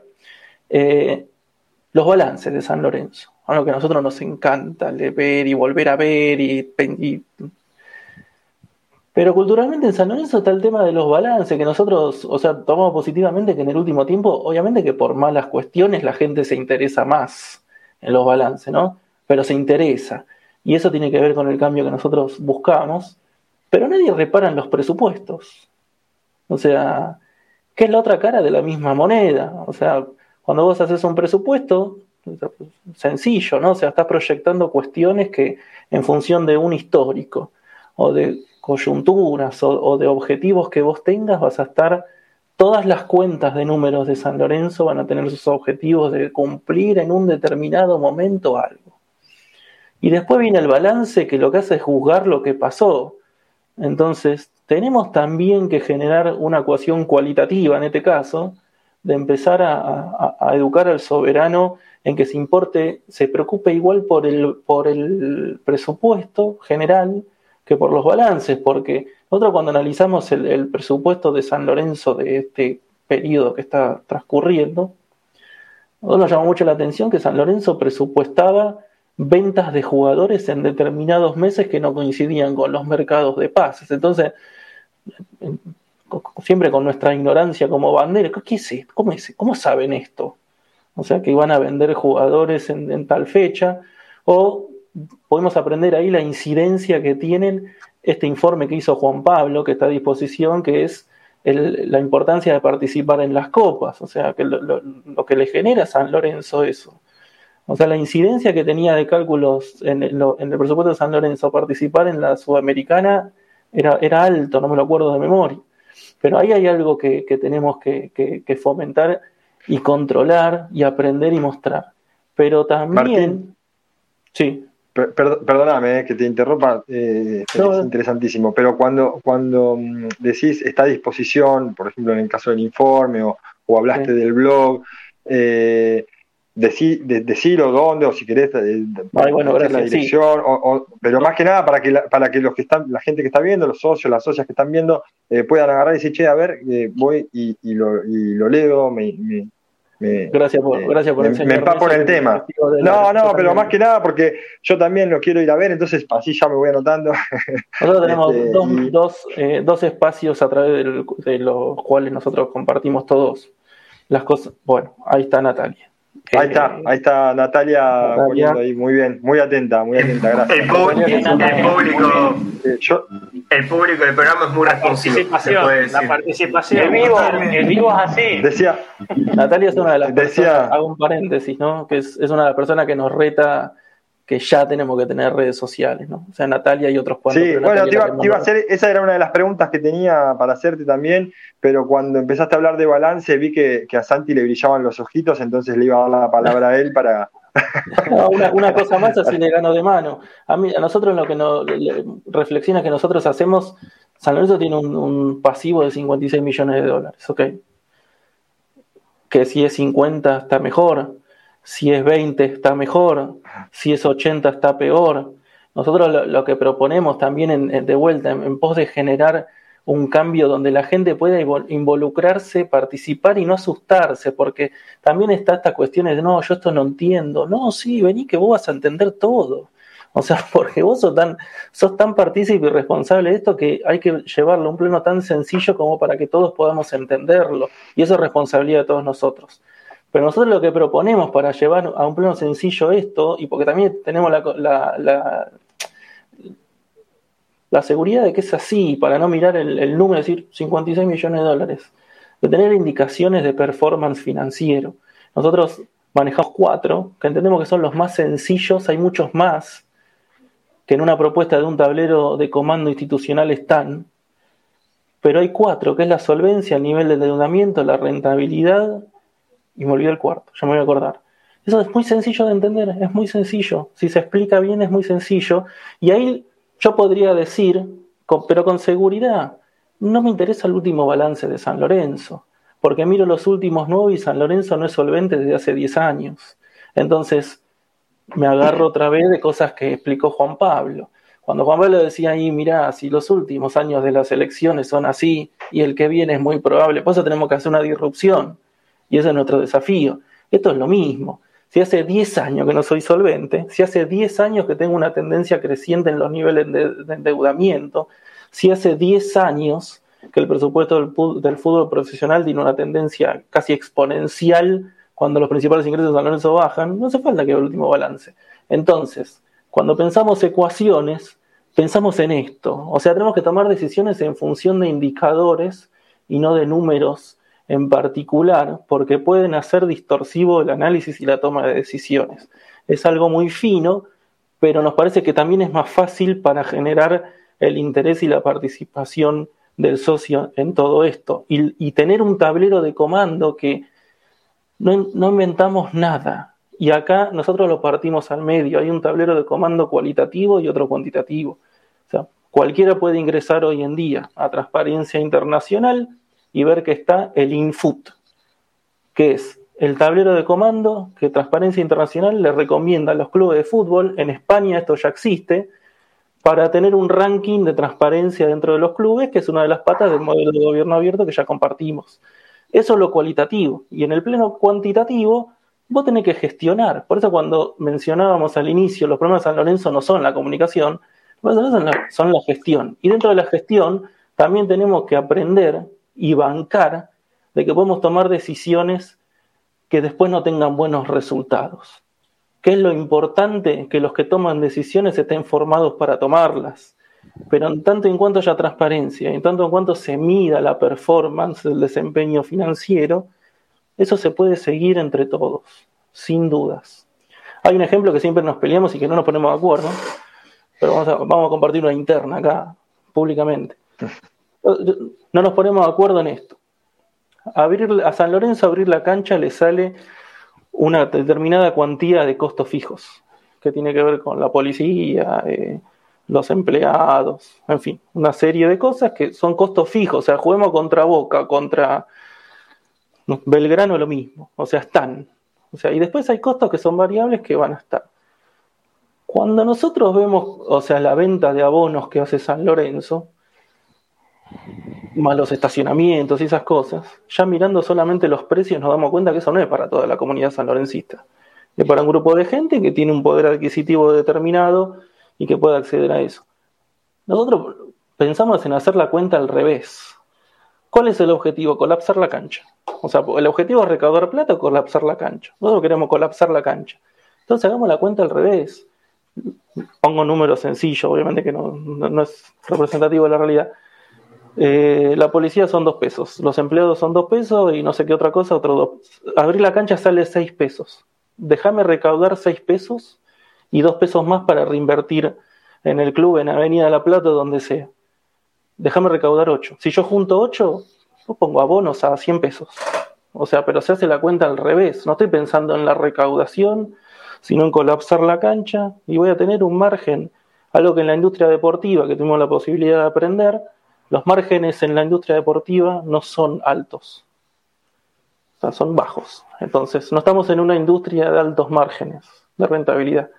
O sea, hagamos las cuentas al revés. O sea, si hace 90 años que las hacemos igual, ¿podemos probar a hacerlas distintas? Después vemos cómo no va.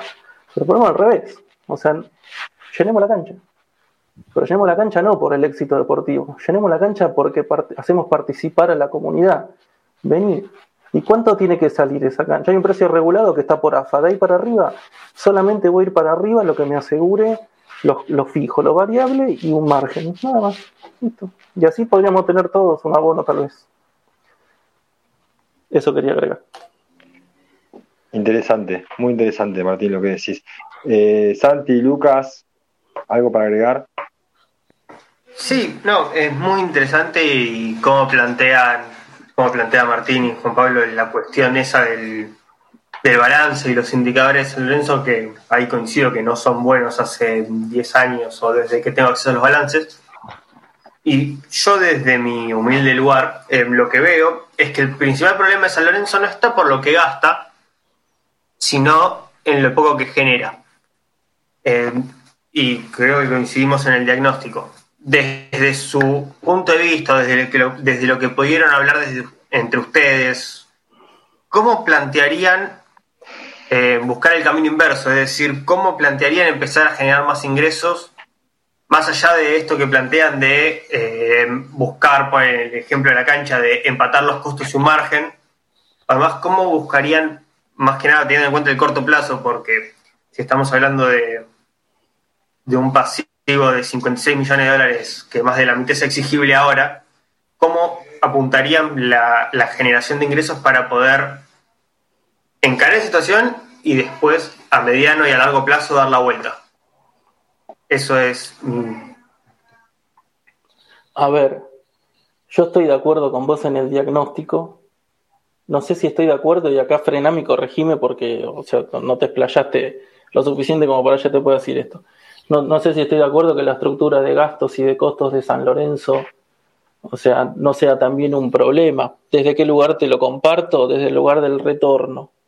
Yo no estoy en condiciones por el, o sea, yo accedo a los mismos documentos que vos y me, encanta hacer lo mismo que haces vos, pero quisiera tener una apertura de cuentas mayor para saber cuál es el retorno de cada gasto que San Lorenzo tiene, que, bueno, ya me estás haciendo así, para tener un, análisis serio como correspondería. Eso lo primero. Ahora después, yo comentaba el otro día, hay una persona que entiendo que está conectada, que se sentó tomar un café conmigo y me habló que San Lorenzo tiene que invertir en criptomonedas. O sea, y, yo lo miré y, por dentro le quería dar un saltar del café y darle un abrazo y decir, estas son las cosas que yo quiero escuchar, no por el hecho de que San Lorenzo invierta en criptomonedas, sino porque evidentemente ya está mirando años adelante algo que tenemos un grupo como independiente que ya hizo un fan token, ya tenemos a la AFA que ya hizo lo mismo, y después hay cosas que tienen que ver con la innovación en el deporte, que alguien en San Lorenzo se tiene que dedicar a mirar, dedicarle todo el día a eso. Nosotros ya tenemos un jugador de uno de los equipos que jugó la final de, la Champions League que no tiene más representante, que contrató un Big Data para ver en qué club jugaba. Eh, el Bayern Múnich hace una final atrás o dos, su figura fue un número 3 canadiense en un equipo alemán que hizo el pase gol.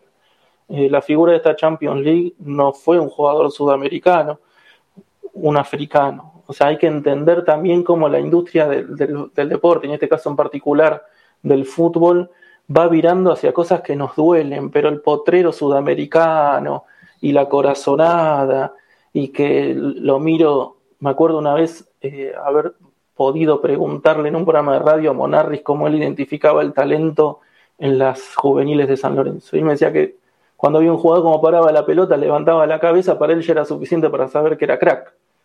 O sea, creo que no hace falta explayarme en lo que podemos llegar a pensar Juan Pablo y yo sobre esto, ¿no? Entonces, tiene que haber alguien que esté mirando esas cosas y ver cómo los clubes a nivel mundial generan ingresos.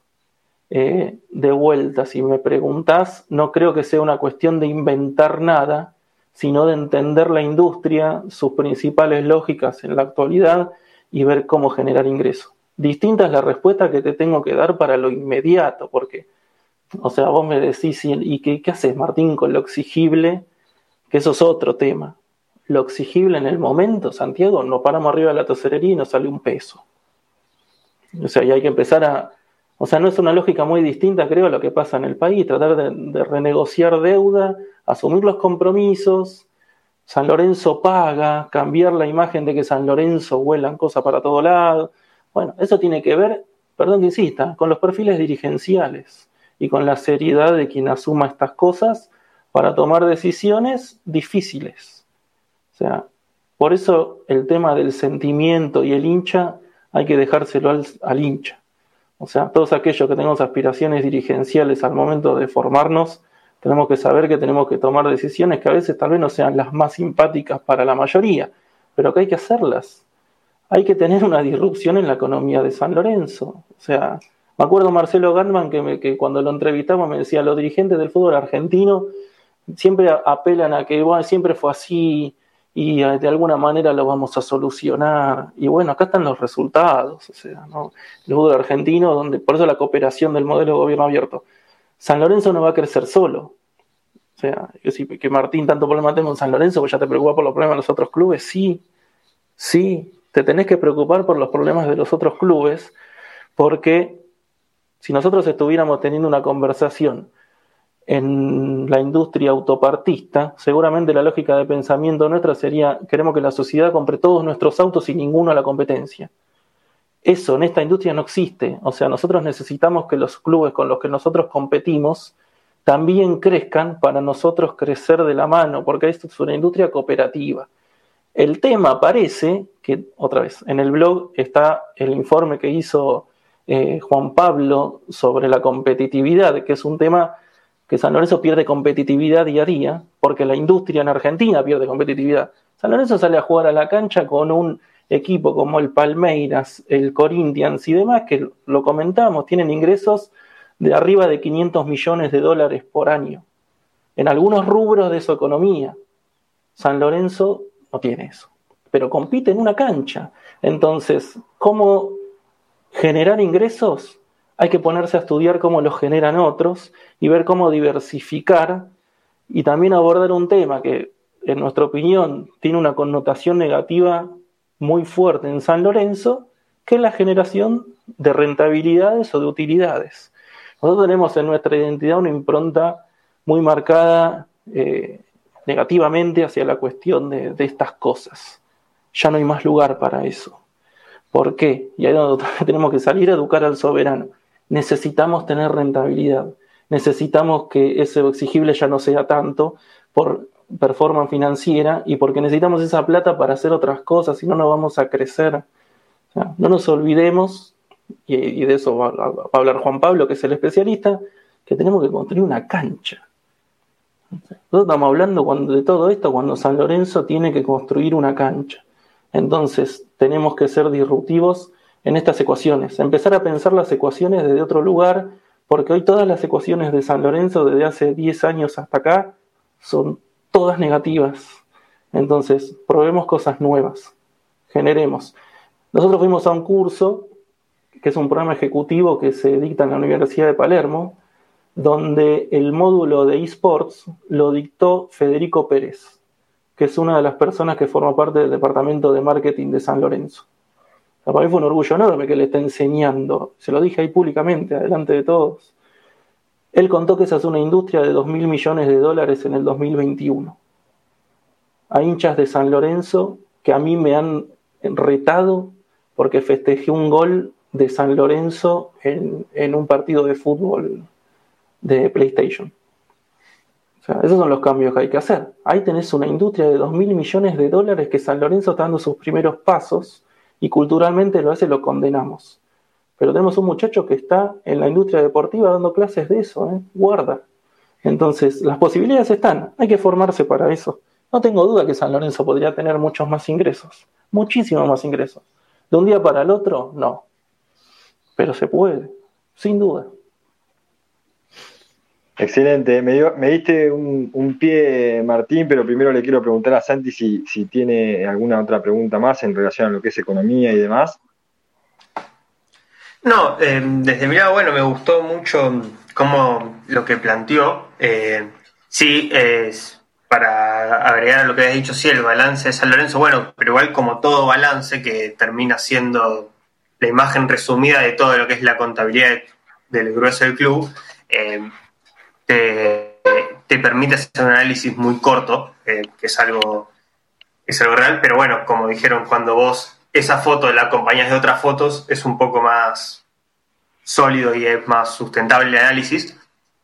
Pero sí, ¿no? Me está muy bueno como lo que plantean desde el lado de, al ser un, espacio que busca un posicionamiento o un análisis más a mediano y largo plazo, que la respuesta sea más de cómo plantear el futuro que, que el arreglo inmediato, porque como todos vivimos dentro de la vorágine de lo que es el mundo San Lorenzo de todos los días una mala noticia, y está bueno un poco que se pare la pelota y, se, y uno se permita plantear qué es lo que se puede hacer después de todo este lío que, que en el que estamos, y más teniendo en cuenta que las elecciones son en 2023 y que tenemos esta cantidad de desafíos enormes que tiene el club a mediano plazo. Sí, la verdad que sí, muy interesante lo que, lo que plantea Martín.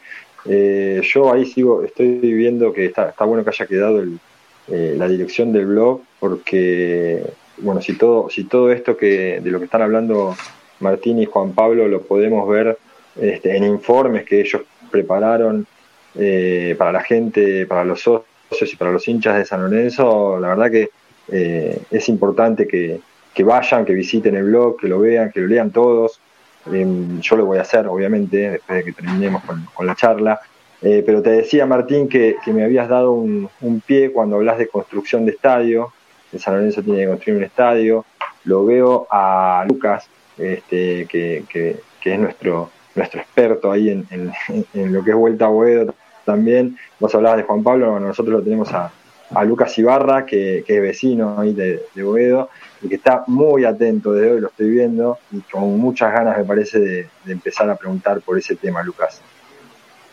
Sí, a ver, eh, Martín. No, sabía que Lucas era vecino.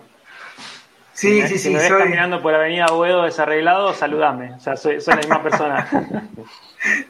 Como ese muchacho, bueno, nada. Primero, una cosa que después la voy a preguntar porque, eh, o la vamos a hablar con Martín, que me quedó ahí, sobre el tema de la industria del fútbol. y... Sí, a ver, ¿se me escucha? Bueno, ya perfecto.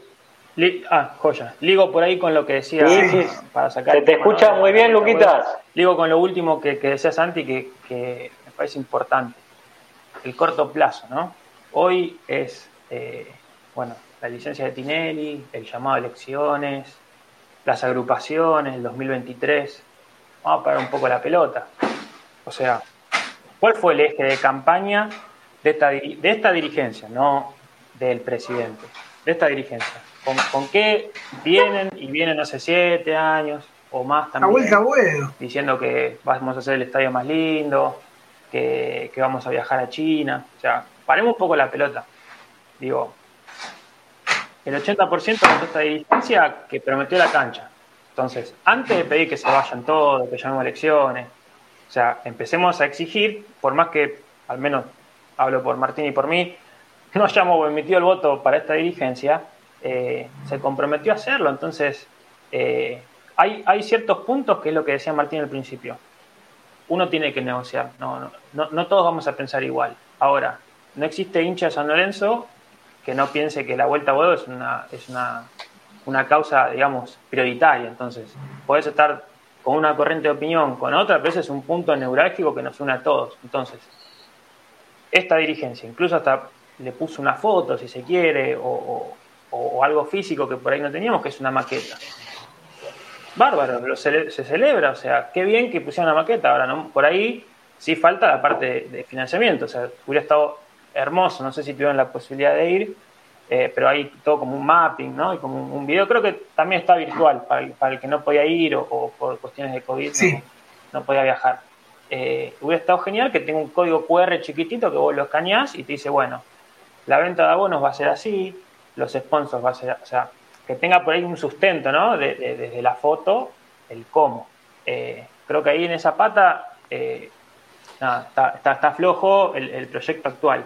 Ahora, lo vienen prometiendo desde el oficialismo desde hace bastante. O sea, ahora en, noviembre vamos a cumplir nueve años de, lo que fue la ley de, restitución histórica. En nueve años, Estudiante de La Plata hizo una cancha. En dos años, Peñarol hizo una cancha. Nosotros mismos hemos construido dos.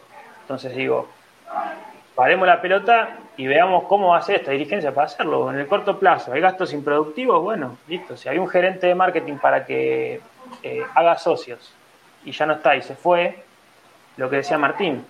Está bien, hay un gerente que se dedica a eso. Bueno, ¿y cuál es el objetivo de esa persona? Y, si tiene un precio o tiene un, costo fijo por un sueldo, ¿cuánto me retribuye? ¿Tengo más socios? ¿No los tengo? No, bueno, vemos los 10 años y vemos que estamos en declive. Entonces, eh, yo creo fuertemente que, eh, así como de forma interna se planteó la, ley de, de, resonificación, que nosotros le decimos ley de devolución, de zonificación, porque hay que plantarse en que nosotros ya teníamos ahí un estadio, no es que venimos con un plato volador y queremos hacer algo extrafalario. O sea, San Lorenzo tiene 113 años, tuvimos más tiempo ahí que, que en el Bajo Flores. Entonces, ya se planteó desde un principio internamente mal. ¿Por qué? Porque Atlantis un estadio eh, y no hubo ningún tipo de ley, o sea, se cambió el código urbano y el estadio sucedió. Entonces acá se hizo un proyecto que Matías Lame lo tiró por la, por la mesa de entrada y ni siquiera lo levantó. De hecho, Santoro, que fue como el primer legislador que, que da un paso, lo hace a través de uno de los programas de Adolfo, que lo invitan y él se compromete que si en marzo no había, no había nadie de la dirigencia, él lo levantaba. ¿Y qué pasó? Lo levantó y después lo dejaron solo. Todo el mundo lo bardeaba a, Santoro, que uno puede estar de acuerdo ¿no? con su corriente política. Pero lo bardeaban de forma externa. Y vamos para la pelota, digo, nosotros internamente no teníamos posibilidad de hacer algo más. Bueno, pasaron dos años, la ley se venció, finalmente salió otro, un anexo, porque eh, Matías Alarme decía que el, barrio estaba dividido. Fuimos una audiencia pública y de repente no es así. Entonces, eh, digo, ¿realmente era, era, necesario? Bueno, ya está, surgió, viento a favor, digo, ya transitamos la primera lectura, eh, transitamos la, la audiencia pública, ya se votó tan favorablemente a primera, se supone que a segunda también. Bueno, ¿y ahora qué sigue? Digo, vamos a ponernos en... se entiende que dentro de poco, porque parecía que era el año pasado a fin de año, según dicen, pero ahora ya no. Entonces, ¿debería salir? Por supuesto que sí. Ahora, después de que sale, perdón que te interrumpa, parecería la fecha ahora julio, aparentemente. Eh, sí. y se habría firmado no, no de la ciudad. No, Lucas, no se firmó el convenio, sino que se aceptó. Estamos, en, estamos pendientes de la firma. Bueno, ahora Felipe Miguel, que es la persona que tiene que firmarlo, está internado por, por coronavirus, pero pero bueno, se entiende que, que en julio se estaría votando la segunda lectura. a ver, primero julio. Para, completar, para, para, completar el punto de Juan, obviamente, no, perdón por la interrupción. Eh, Juan, te, interrumpo un, un, chiquito más. Este, Bueno, ahora julio, digo, se prometió para fin de año pasado se sigue estirando. Entonces digo, ¿y qué, nos vamos a, o sea, sale la ley, ¿y qué vamos a, decir? Bueno, a ver, ¿y cómo se hace? Y empecemos a pensar. Parte de lo mismo, o sea, si todo el tiempo esta dirigencia dijo que lo iba a hacer, bueno, como socio, así como exigimos el estatuto, deberíamos exigir que esta dirigencia lo haga. Y si después, esta, porque después, y vuelvo a un ejemplo que ponía antes, que yo decía, bueno, que regresaba Artigosa o que nos iba bien en, en el fútbol y como que volvía todo a cero. Digo, esta dirigencia en el 2023, en noviembre, si, si le, bastaron 20 días, imagínense noviembre del, 2023, hace un granito por la vuelta a Boedo y en todo este tiempo puede que salga la ley no hace nada. Vuelve a ganar y no por el 80, por el 95. Entonces, creo que hoy por hoy hay un compromiso recontra, creo que salió en todos lados. ¿Se podría exponenciar más? Desde ya. Digo, ¿por qué no ahora, incluso en pandemia, eh, ¿qué, arma tiene San Lorenzo? Santi hablaba de que los números están en rojo y demás. Bueno, diagnóstico. ¿Cómo llegamos a la vuelta a Oedo? Bueno, los referentes hicieron por fuera de toda la política todo el camino que había que hacer. la, vuelta moral, porque seguramente Adolfo y Diego, y siempre lo dicen, se, golpean la cabeza con cuántas personas dijeron, no, ustedes están locos, están enfermos. Y bueno, y dos personas dieron el cambio para que 100.000 lo saquen adelante. Obviamente después tuvieron los referentes, tuvo un equipo que trabajó desde ya. Ahora, diagnóstico, ¿cuál es nuestra mejor ventaja? Nosotros mismos como hinchas, o sea, sin ver nada. En el 2012 también seguramente había crisis institucional, digo, a partir de los metros cuadrados, compramos el terreno. Lo, hizo la gente. Eh, la, la, dirigencia, digamos, en ese sentido, lo que hablamos al principio, gente que viene, que aporta, no un sope, lo, pagamos nosotros. Entonces, ¿cuál es nuestra mayor virtud? Que nosotros mismos financiamos las tierras. Entonces, de toda la paleta de cosas que hay que hacer, obviamente que el estadio no se va a financiar solamente con, los aportes que hagamos, desde ya. Pero en lo inmediato, ¿qué debería suceder? No sé si Lucas coincide conmigo. el club debería mostrar, sobre todo porque no hay, no, o sea, ya la pandemia nos hace ver que no va a haber fútbol, que no van a volver las canchas, eh, y que hoy lo único que te acerca al fútbol es el pack de, tele. O sea, hay que poner en venta los abonos y plateas. Ya. Sin dudas. Es algo que tiene que empezar a pasar. Eh, sí. A partir de ese ingreso, que va a ser pequeño, después tuvimos la suerte, y Santi está acá, eh, de desarrollar algunos puntos que por ahí en esta, en esta, en esta materia que yo les contaba, planificación estratégica de, de la Universidad de USAM, que estuvimos con Adrián, que había que elegir un proyecto para hacer y que elegimos, obviamente, la forma de financiar un estadio, eh, lo llevamos adelante solamente en la parte, digamos, de los abonos y plateas, y después pusimos ítems muy genéricos de, lo que son los sponsors y, demás cosas que tendremos que hacer. Eh, con Santi y con todos los chicos del método, un vuelco tremendo a cómo financiarlo. O sea, si personas que tienen ganas, que, tienen ímpetu, que tienen conocimientos básicos o se supone a la altura de un dirigente menores, eh, y encontramos la forma y bueno, tenemos que avanzar. Hay que avanzar en eso, en el corto plazo. Si no, eh, es difícil que pueda avanzar. No sé, Lucas, ¿qué, opinas ahí al respecto? Sí, a ver, voy a opinar acá como vecino, eh, como sos vos del barrio de, de Boedo y, alrededores. A ver, San Lorenzo. ¿Fue Lucas? Creo que se me fue. A ver. ¿se soy yo que estoy con delay. A ver, no sé si me escuchan bien. yo escucho eh, perfecto. ¿Soy yo que estoy con delay? Ah, sí, sí, estoy escuchando bien yo. ¿Se escucha bien? Ah, bueno, quizás ahí Lucas estaba corto. En Boedo pasa gente. O sea, que el estadio tenga wifi y que ponga. Sí, sí, sí, porque si no estamos en el horno. Es muy malo. Eh, pero bueno, nada, es, es, una mirada personal. Digo, eh, es lo que te decía, Juan. no lo hace, el estadio lo va a hacer la gente. Sépanlo, porque o sea, así hicimos, sacamos una ley que era imposible, la multinacional, y se pueden acordar todo lo que vino para atrás. Eh, esta dirigencia en, eso se quedó corto. ¿Se acuerdan cuando estaba, cuando recién tomaron la posta en esto, hicieron el convenio, eh, hicieron la famosa huella, después con un contrato confidencial, nuevamente, cosas confidenciales en lo que pagamos nosotros, o sea, qué importante es la transparencia.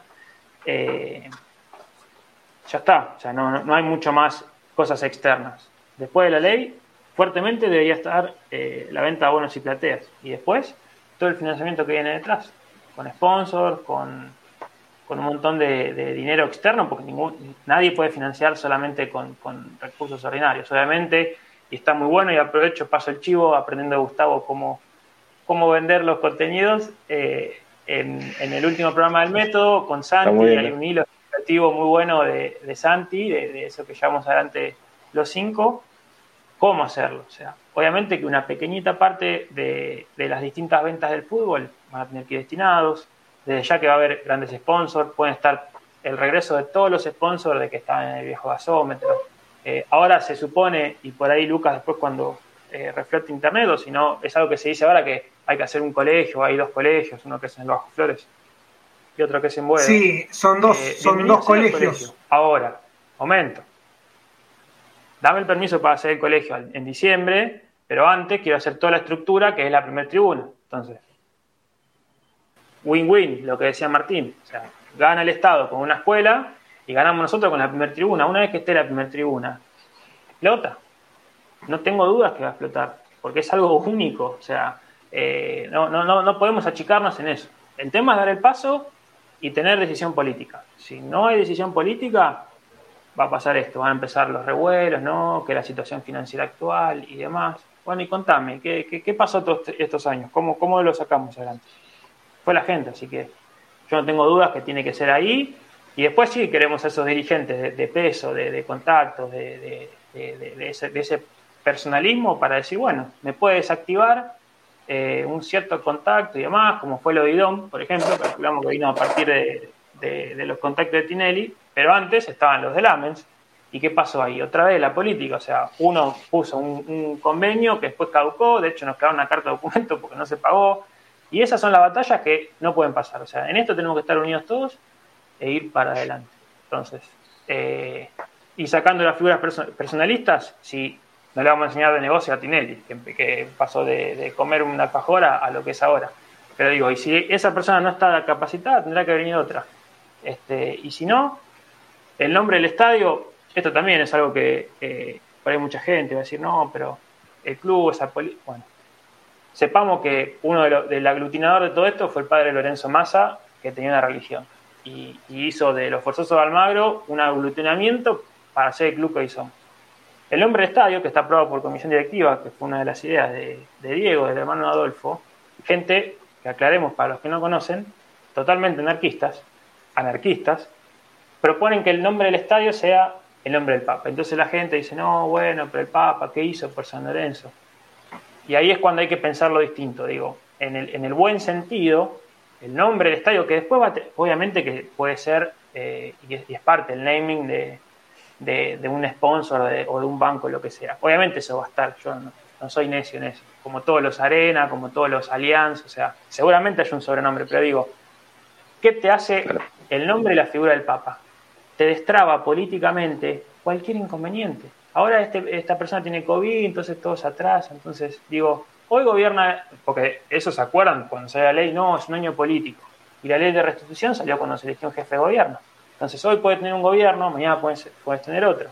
En San Lorenzo sobre todo, que está muy politizado, hoy puede haber una corriente, mañana puede haber otro. Vamos a la cancha y cuando llenamos el estadio, desde ya que todos tenemos distintas eh, corrientes políticas. Pero ahora, hay una persona que le pongas por nombrar Cristina Fernández o Mauricio Macri, hay una persona que los une y es el Papa. Entonces, eso te puede extraer. Y después ni hablar que puede haber alguien en África que no sabe ni San Lorenzo ni lo que es Boed, no sabe nada, pero por el simple hecho de que hable el Papa de Ponto, o sea, hay ahí algo que destraba y podría traer, sacarnos de este contexto y, poder llevarlo adelante. Entonces digo, eh, hay que entender que lo, lo plantearon como una idea y si fueron los dos que empezaron con papelitos y con 10 ideas e hicieron que muchísima gente más después lo siga, armaron un equipo y, están los referentes que se desviven. Si siguen a cualquiera en las redes, ven que están todo el tiempo. Hay que entender que la salvación institucional de San Lorenzo, hay que hacer un cambio moral también, porque que tengamos el estadio no significa que después tengamos esto. Yo ponía el hijo, ponía el hijo de Marcelo de, ejemplo, pero digo, no estamos exentos a que después haya oportunismo, desde ya. Eh, pero eso te va a dar un salto que no tiene ningún club. Esa es otra cosa que a mí me gustaría preguntarle a cualquiera que esté hoy sentado en comisión directiva. Cuéntenme qué van a hacer para ganarle la puja al equipo del poder, que es Boca River. Lo decía Martín hoy, cooperación. Ningún club puede solito eh, darle, darle el batacazo, por así decirlo. Ahora, ¿qué estamos haciendo para ganar más hinchas? Porque en Argentina y en el mundo los hinchas están. ¿Cómo hacemos nuevos hinchas? ¿Qué, políticas o, qué podemos tener? Bueno, hoy en Argentina, para hacerlo más y volver a lo nacional, la torta de clubes ya está, ya está. Puede ser que un título, un jugador más, te haga un poco menos, pero más o menos las familias ya están armadas. El único club que puede pegar un salto y, es abrumador somos nosotros con un nuevo estadio. Eh, con volver ahí a hacer la universidad popular que teníamos y que iguala, porque después podemos jugar contra el Real Madrid que en, el fútbol son 11 contra 11, o puede ir el futsal de San Lorenzo a pelearle a cualquiera y salir campeón. Entonces, San Lorenzo en Boedo es la desarrollación institucional. Hay que avanzar con el estadio. A corto plazo, digo, hay una dirigencia que se planteó hacerlo. Todos deberíamos apoyar a que eso suceda. Si después no sucede, bueno, se verá a largo plazo o a mediano plazo. Pero parece a mi criterio que es algo en que todos nos, tenemos que poner de acuerdo y ir para adelante. ¿no? no podemos empezar, no porque yo, porque aquel, porque traigo aquello. Es una unión porque así funcionó, en donde todos fuimos para adelante y avanzamos. Entonces creo que sería como lo que ya tiene que cambiar. O sea, ponerle un poco a eso. Lucas, vos creo que tenías, tenías una idea y no sé si, si la querés eh, explayar ahora, eh, porque quedó medio cortado con el tema de... Sí, que hay un, sí, obvio, si, si tenés, Luca, interrumpime y, y aprovechá ahí una cuestión que, que, voy a coincidir y para que el que está del otro lado por ahí lo vea más eh, explícitamente, ¿no? que son cosas que uno se acuerda, el tema del Papa Francisco y del nombre. Jugadores como Ronaldo, por ejemplo, cuando le hicieron una, una entrevista un día y en Argentina, ¿qué club te gusta?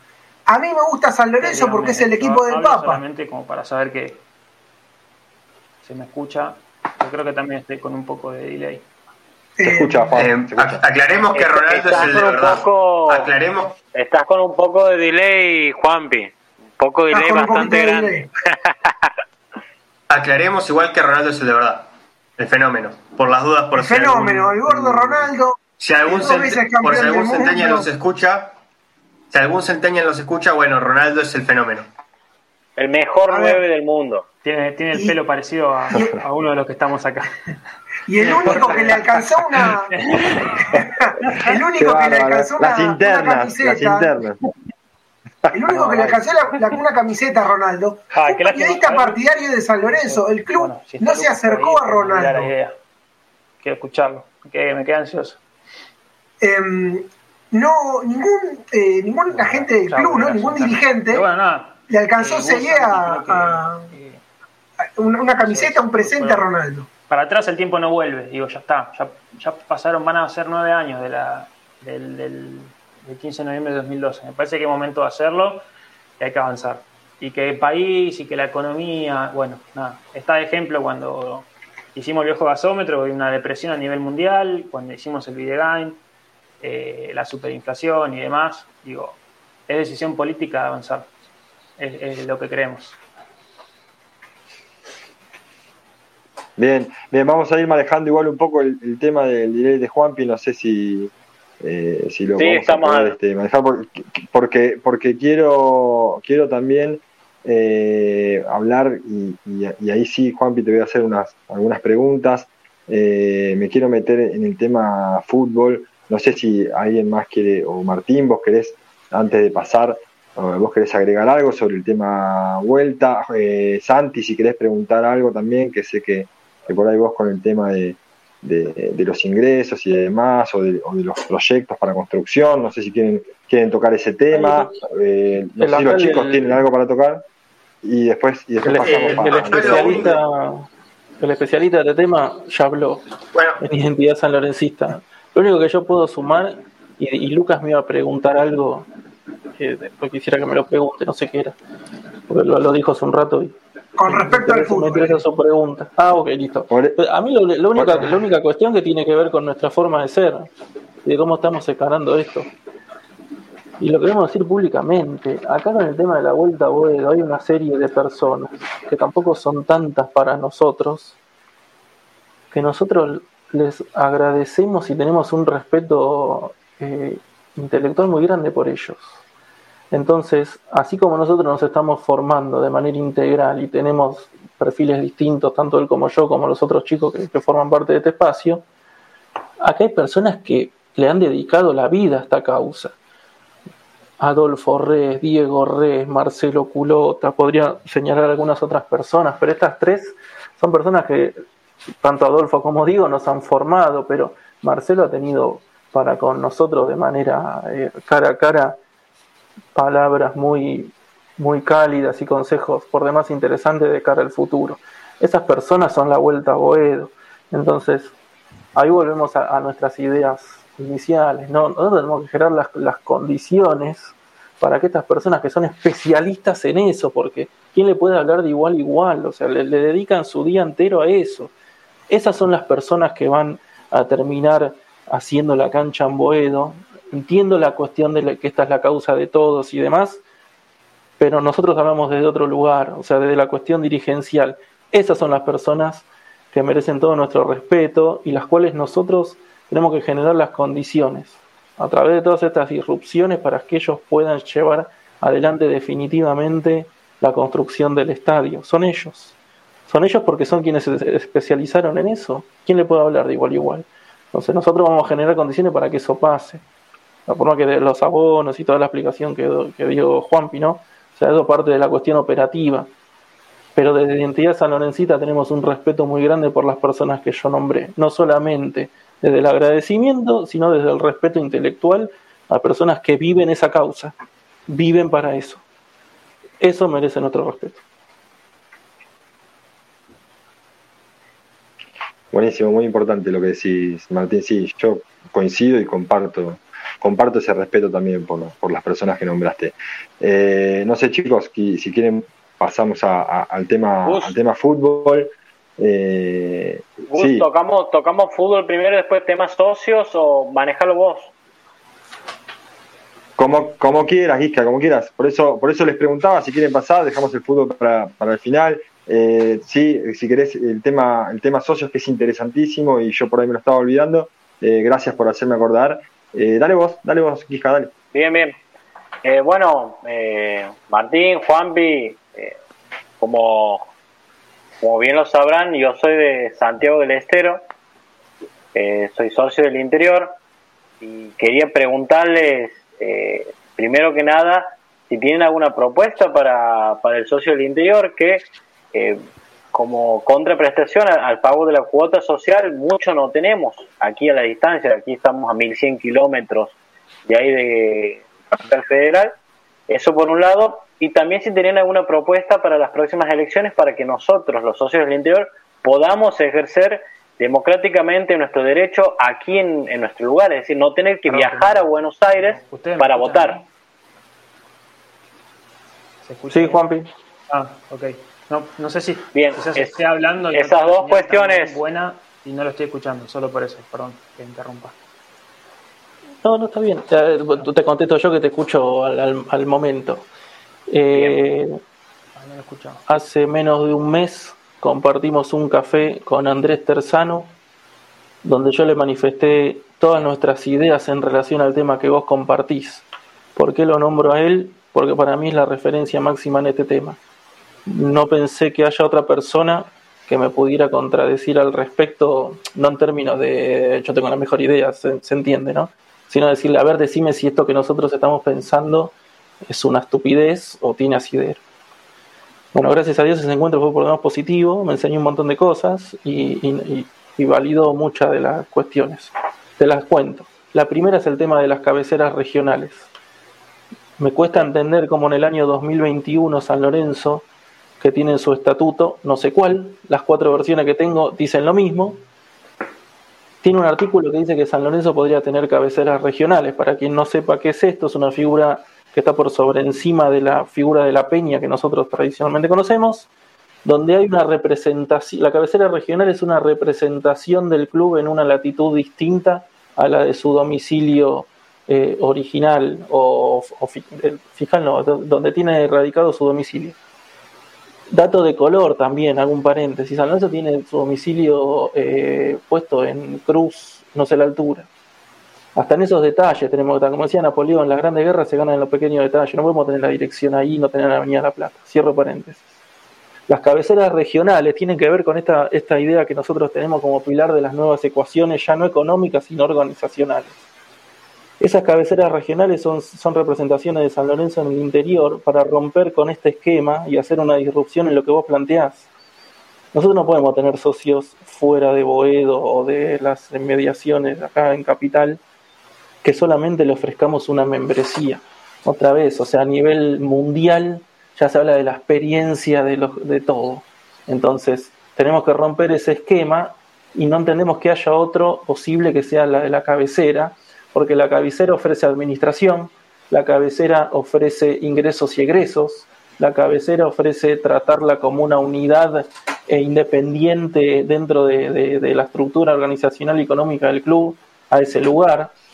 Y tengo la, sensación, esto no tiene argumentos tan sólidos como otra cosa que venimos defendiendo, de que esto se paga solo sea, porque hay lugares donde San Lorenzo puede poner cabeceras que el pago del alquiler y de todos los gastos que tenga ese, espacio por, por el solo hecho de estar ahí, que se pagan solos por la sola, eh, el solo acercamiento y la generación de socios y, la, y la, la generación de otro tipo de socios.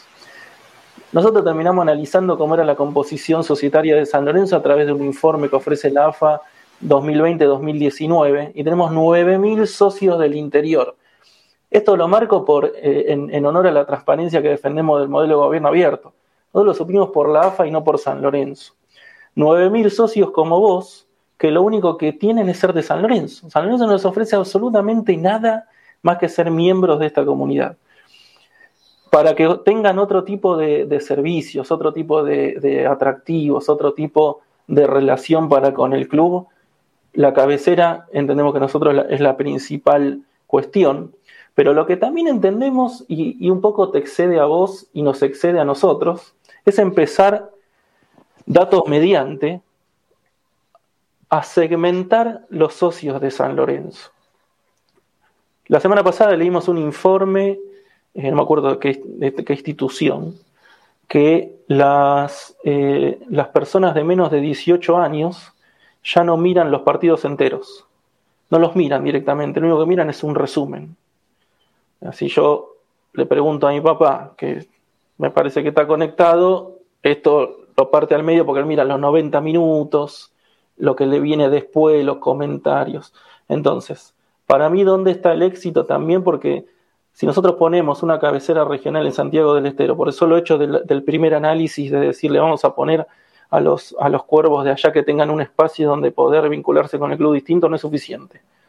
Tenemos que segmentar y entender bien cuál es tu perfil, el tuyo, que seguramente no es igual al de otra persona de Santiago del Estero que tiene otra edad o de otra franja etaria, tienen otras expectativas, tienen otros deseos para con el club. Entonces, hoy estamos en condiciones, tecnologías mediante, de poder tener al detalle. Cuando hablaba yo de la huella digital me refería a esto también, de saber al detalle qué es lo que vos vas a estar esperando de tu relación con San Lorenzo. Cómo se genera ese momento, o sea, cómo, qué es lo que hay que ofrecerte a vos. Y eso no es, eh, a ver, más o menos, ¿eh? Eso es certero. Entonces, dos cosas en relación a lo que vos decís. Esos 9.000, tengo la sensación de que pueden ser mucho más de 9.000 porque me imagino que hay mucho hincha de San Lorenzo desperdigado por el territorio argentino sin tener la posibilidad de generar una relación con San Lorenzo. La cabecera es algo innovador que está en el estatuto pero nunca lo hicimos. Esa estructura tiene que tener su propia economía, tiene que bancarse y, no convertirse en un peso para San Lorenzo. Y el segundo paso es este tema de la segmentación, entendiendo, en un momento tiré que a veces nosotros conversamos de cómo van a ser los hinchas de San Lorenzo que aún no nacieron. ¿Por qué? Porque diseñamos el futuro de San Lorenzo. Entonces, así como hay hinchas de San Lorenzo que disfrutan ir a la cancha aún con una radio pegada, que eso está perfecto, parece San Lorenzo tiene que tener una respuesta atractiva, pero también la tiene que tener para, Dios me lo comparto públicamente, en menos de 20 días voy a ser papá, para Valentín, que, que ya va a tener su carnecito peranasca, no va a pensar como ninguno de nosotros. Gracias. No va a pensar como ninguno de nosotros seis. Gracias. Eh, no va a pensar como ninguno de nosotros seis, y algo que aprendimos estudiando todos estos cursos, ese modelo, esto es algo sociológico. Esa, esta cuestión hereditaria de que nosotros somos de San Lorenzo porque mi papá me hizo, eh, mi tío, y eso ya no existe más es doloroso escucharlo, pero ¿por qué es doloroso escucharlo? Porque como alguien que yo considero un hermano mayor, que se llama Guido, que está acá mirando, le pregunto por su sobrino, ¿no? que tiene, creo que tiene 10 años. Su sobrino ya está en los esports, su sobrino mira al Barcelona antes que ver a San Lorenzo en el teléfono. O sea, hay que empezar a entender esas lógicas porque con tomar una decisión organizacional, de armar una estructura nueva como estamos proponiendo no alcanza hay que empezar a entender segmentación mediante cómo son los perfiles que van surgiendo para ver qué respuestas hay que darles. Esto que va a generar un quilombo enorme. ¿Por qué va a generar un quilombo enorme? Porque eso también nosotros lo pensamos muy difícil de administrar, porque debería haber una respuesta de relación para cada socio de San Lorenzo. Es difícil, por eso hay que segmentar. Otro dato que les comparto de cosas que vamos aprendiendo. Estuvimos en una charla donde la perdón, tal vez me equivoco, la Asociación Europea de Fútbol o algo así, una, institución por demás prestigiosa en Europa del fútbol, hizo un análisis de cómo van a ser eh, los hinchas del futuro, no solamente en Europa, sino del fútbol a nivel mundial. Eso está disponible, los resultados en nuestro canal de YouTube. Se acaban los hinchas como nosotros, ¿eh? Y nosotros nos llamamos identidad sanlorencista. Entonces, nosotros tenemos que hacer ese rescate de la historia de San Lorenzo, que es lo que a nosotros nos llena de orgullo, y llevarla al futuro. Porque en ese informe había un porcentaje que era como más del 40%, que del total de la torta de espectadores del fútbol a nivel mundial, más del 40% iban a ser espectadores. Gente que no tiene este, esta cuestión de enfermedad que tenemos nosotros. Entonces San Lorenzo tiene que entender todas esas tendencias y ver qué decisiones va a tomar para seguir teniendo el mismo nivel de captación que tiene ahora, que es bajo. Es bajo. Nosotros hicimos un informe también, y otra vez no hablo más, eh, Lucas, interrumpime, donde vimos San Lorenzo en, los 40, en, la época que, que, que Juanpi explica mucho mejor que yo, tenía un determinado caudal de socios en relación a la población argentina. Si San Lorenzo hubiera seguido esa relación, que era cuando más socios tuvo en la historia, con al presente, hoy San Lorenzo tendría que tener alrededor de 150.000 socios. Entonces, el crecimiento de la masa societaria de San Lorenzo, hoy San Lorenzo no sé si son 60.000, 57, no me acuerdo. Si nosotros miramos ese número, por eso vuelvo a los 56 millones de... O sea, si miramos los números así, de 57.000 socios, es cuando San Lorenzo más socios tuvo en la historia. Qué bien, no, no está nada bien. Deberíamos tener mínimo 150. Y, pero para Martín, y si lo segmentás, y tal vez deberíamos tener muchos más jóvenes que gente grande. No, pero la gente grande, los vitalicios, todos esos debates, y con esto cierro, tienen que ver con la disrupción que nosotros queremos hacer, empezar a conversar de estos temas y de ofrecer soluciones innovadoras, producto de personas que nos estamos formando para ser dirigentes de San Lorenzo. Sí, como es Martín, eh, bueno, eh, Lucas, ¿me permitís un, ¿me comentario pavo, un comentario pavo para, para, felicitarlo a Martín? Sí, todo muy lindo con los nuevos socios, pero si a tu hijo no le enseñás cómo formar el San Lorenzo 46 cuando cumple 7 años, no sé. Adolfo me va a retar, Juan Pablo también, pero lo que no. A ver, déjame vivir esa experiencia y vos sabés que. Años, vos y yo vamos a hablar, pero va a tener otras inquietudes, no sé cuáles, no las sé. Lo que no puedo es negar que va a tener otra. Yo no, yo no te quería interrumpir y, tampoco voy a contar algo personal, que bueno, el programa no, se trata de nosotros, ¿no? sino de ustedes justamente y, está buenísimo que, se expresen como se están expresando porque la verdad que es muy, es muy enriquecedor. Pero a mí me pasa en casa, los chicos lo saben porque lo charlo siempre, yo tengo tres hijos de tres edades totalmente diferentes, 19, 11 y, y 5 años, y el de 19 fanático, enfermo, como hablabas vos hoy, y con el de 5, que se llama Santiago Lorenzo, eh, me pasa que me cuesta muchísimo, muchísimo, eh, pero, pero, pero me cuesta mucho poder eh, hacerlo, que, vea un partido, que, que, me pida la camiseta, que se concentre, o sea, uno trata, lo, lo hacemos mi hijo y yo, el más grande, pero me cuesta un montón y te entendía tanto cuando explicabas esto de, las nuevas generaciones, eh, no te porque ahí Santi también te hizo, hizo un chiste, eh, pero es terrible, es terrible porque yo lo vivo en carne propia. Eh, ojalá que se pueda revertir este, la situación, que se encuentre alguna forma, no sé cuál será, ustedes que lo estudian seguramente tengan, tengan muchas ideas, eh, pero la verdad que eh, con, el más grande fue algo completamente distinto. Eh, obviamente cada persona tiene, ¿no? Es distinta y tiene su personalidad, pero, pero vivimos en el mismo hogar y, la pasión es la misma. pero bueno, me cuesta muchísimo, la verdad es, es esa. Es así. La, la, la Placina, Mancini, Vaso, Subieta, Greco Colombo y Melón Falso con Tony Martínez Silva. Fallo. Muy bien, Gisca. Eh, bueno, podemos, podemos ir pasando si quieren con, con, el tema con el tema fútbol. aprovechamos el San Lorenzo del 46 para pasar al San Lorenzo del 2021. Mamá. Y, lo que decía, y lo que decía, y lo que decía Juan Pioy, ¿no? Porque en definitiva a, a, los bifes, a los éxitos deportivos, a los no éxitos deportivos de, este, de este San Lorenzo. Este, pero bueno, eh, no sé si Lucas, Santi, Isca, alguno, alguno quiere dar el puntapié inicial. Yo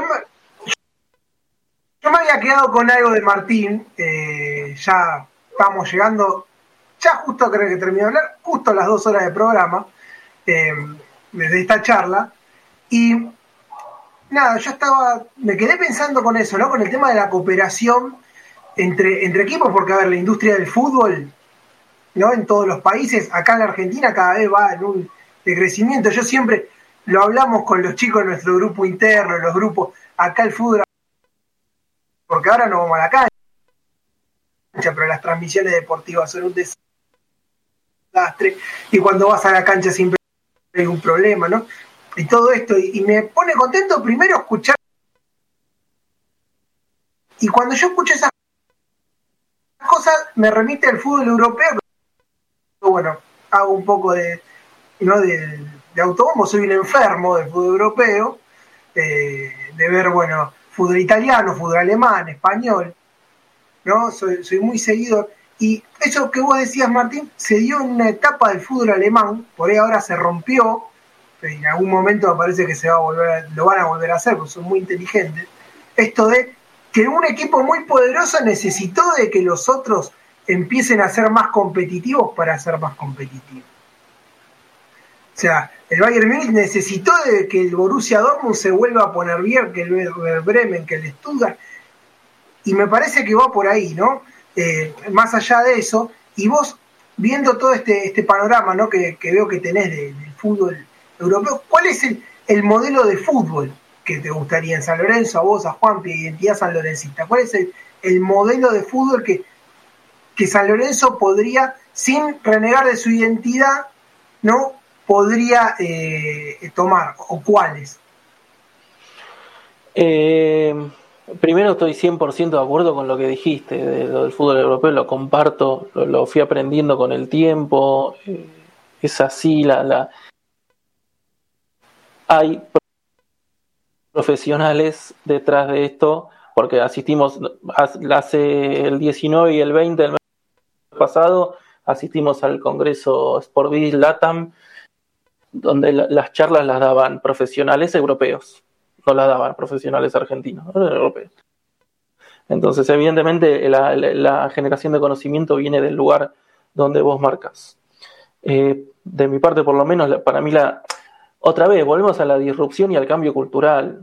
Eh, decir que acá, en San Lorenzo, en el fútbol argentino, que hay que apostar a la cooperación, cuando tenemos dos clubes que algo, que si algo no han hecho a lo largo de la historia es eso, eh, yo sé que más de uno me debe estar insultando, pero el camino es ese, es ese porque vos viste el éxito.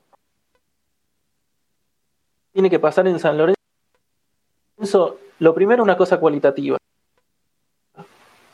definir cuál es la identidad de juego de San Lorenzo. No queremos una identidad dirigencial, una identidad política, tiene que haber una identidad futbolística en San Lorenzo que ahí sí tenemos una otra interna más entre nosotros y otros y otros más de cuál es y que y eso creo que nos deja ver también que en San Lorenzo eso no está tan caro. Eso es lo primero, creo que eso en San Lorenzo falta, porque si miramos los últimos 10, 15 años pasamos de técnicos de un técnico con estilos distintos y, y eso no, eso no ayuda a la identidad de juego. Una vez que se determine la identidad de juego, defendemos la cuestión de los liderazgos. Defendemos, por ejemplo, no sé si era el mejor momento, no viene al caso porque no, otra vez, nuestro, nuestro camino no es el de la coyuntura actual de San Lorenzo. La figura de un manager, o pónganle el nombre que quieran, pero tiene que haber un líder como hay en Europa. La figura del director deportivo en Europa es algo que no se discute. Es este tema a que veo un video en YouTube que dura menos de 10 minutos de Monchi, que es un director deportivo que estuvo en el Sevilla y estuvo en un par de clubes más. Y un día de una conferencia que le, pregunta a un periodista partidario por qué había comprado Lo Chelsea y no a otro, no me acuerdo a quién. Puso una presentación con un Big Data y empezó a explicar que Lo Chelsea tal cosa, tal otra. Bueno, eso es un director deportivo. Está a cargo del fútbol desde el recreativo hasta el máximo, hasta el alto rendimiento, maneja presupuestos, maneja compras, maneja ventas. El director técnico no compra ni vende jugadores. O sea, esa es la persona que defiende la identidad y quien gestiona todo el fútbol. Todo. No inventamos nada, Lucas. Vos lo viste. O sea, te, agradezco que me hayas dado el pie. Pero es así. No inventamos nada. Esa figura tiene que estar. Le quieren poner secretario técnico. Le quieren poner líder futbolístico. Número uno, capo. Pónganle lo que quieran pero que la función esté clara. Ese entiendo que es el modelo exitoso y hay otro tema que entiendo que es cultural también, que ahí nosotros tenemos que crecer, lo digo ya no como desde identidad salonesita, sino como socios nosotros. a, la idiosincrasia del hincha San Lorenzo ya y ayer y, eso atenta contra estos modelos que, estamos conversando. Pero que vengo de tomar café con una persona que me, contó que una vez tuvo una experiencia con un actual dirigente de San Lorenzo que le dijo, no, pero Gaich patea afuera y vale 3 millones menos. Eso no es así. Eso no es así. O sea, acá hay una traza que tiene que ver con las estrategias deportivas, que es nuestro, el último punto que podemos compartir con ustedes en relación a nuestras propuestas, de entender la traza del jugador de fútbol, que Juan Pablo dijo que es algo muy difícil de, llevar adelante, no con estas palabras de la traza, pero lo difícil que es dimensionar eso, que tenemos que aprender que arranca con la inversión Lorenzo en los gastos que tienen sus divisiones inferiores, que esos gastos los cubre con una meta de profesionalización, si cubre uno, una mínima de primeros contratos, que ese jugador trasciende y llega a la primera y después nosotros tenemos la posibilidad de venderlo en otra moneda a un tipo y le doy la palabra a Juan Pablo, por lo menos mi mirada económica. Bajo esa traza, si eso es exitoso y no depende de que patee afuera o adentro, San Lorenzo le tiene que sobrar plata. De verdad, le tiene que sobrar plata. Porque, si mal no recuerdo, capaz que este año, sí, perdón. No, no, dale, dale, dale quiero hablar de una pregunta. Este año, si mal no recuerdo, capaz que Santiago me corrige o me ayuda, la meta de la, la, el monto por el cual San Lorenzo activó sus primeros contratos en el, en el balance del 19 y del 20. Era 21 millones de pesos, si mal no me acuerdo. Entonces, es 21 millones de pesos, un montón. Pero no, es como decía Santiago, 21 millones de pesos contra quien después lo vendés a 9 millones de euros. O sea, fíjense la diferencia entre 21 millones de pesos y 9 millones de euros. Y Martín no vendemos mucho 9 millones de euros. Ese es el modelo que hay que instaurar. O sea, que haya un flow de mercados de pases de los últimos 10 años de San Lorenzo. Ahí hay muchísimo para reflexionar también. El nivel de rotación que tiene San Lorenzo es abismal. Y los planteles profesionales de San Lorenzo, que esto también para mí forma parte del modelo futbolístico que vos me propones, me costó mucho entender eso. Y al día de hoy todavía sigo con dudas. ¿Cómo es que tenemos 60 jugadores? Eh, hay, años de 70.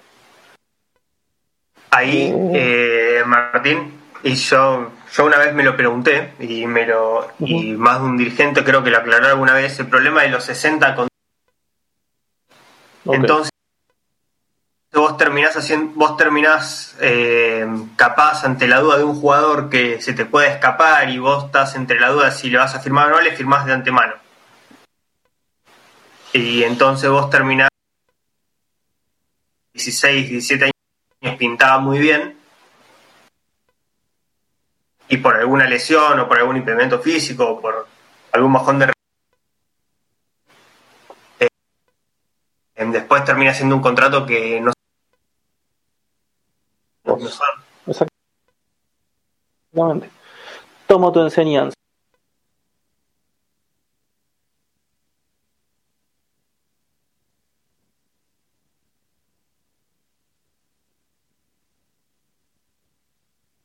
Sumale un plantel de reserva de otros 20 jugadores, 25 jugadores y algunos chicos sueltos. Ahí está ya casi en 60. Bien, bueno, tomo, tomo tu enseñanza. Y la, última cosa, y, que Juan se explaye, es en esos modelos de, fútbol exitoso que hemos estudiado, ya hay, hay profesionales que forman parte de, lo, de las estructuras que, pues, ¿eh?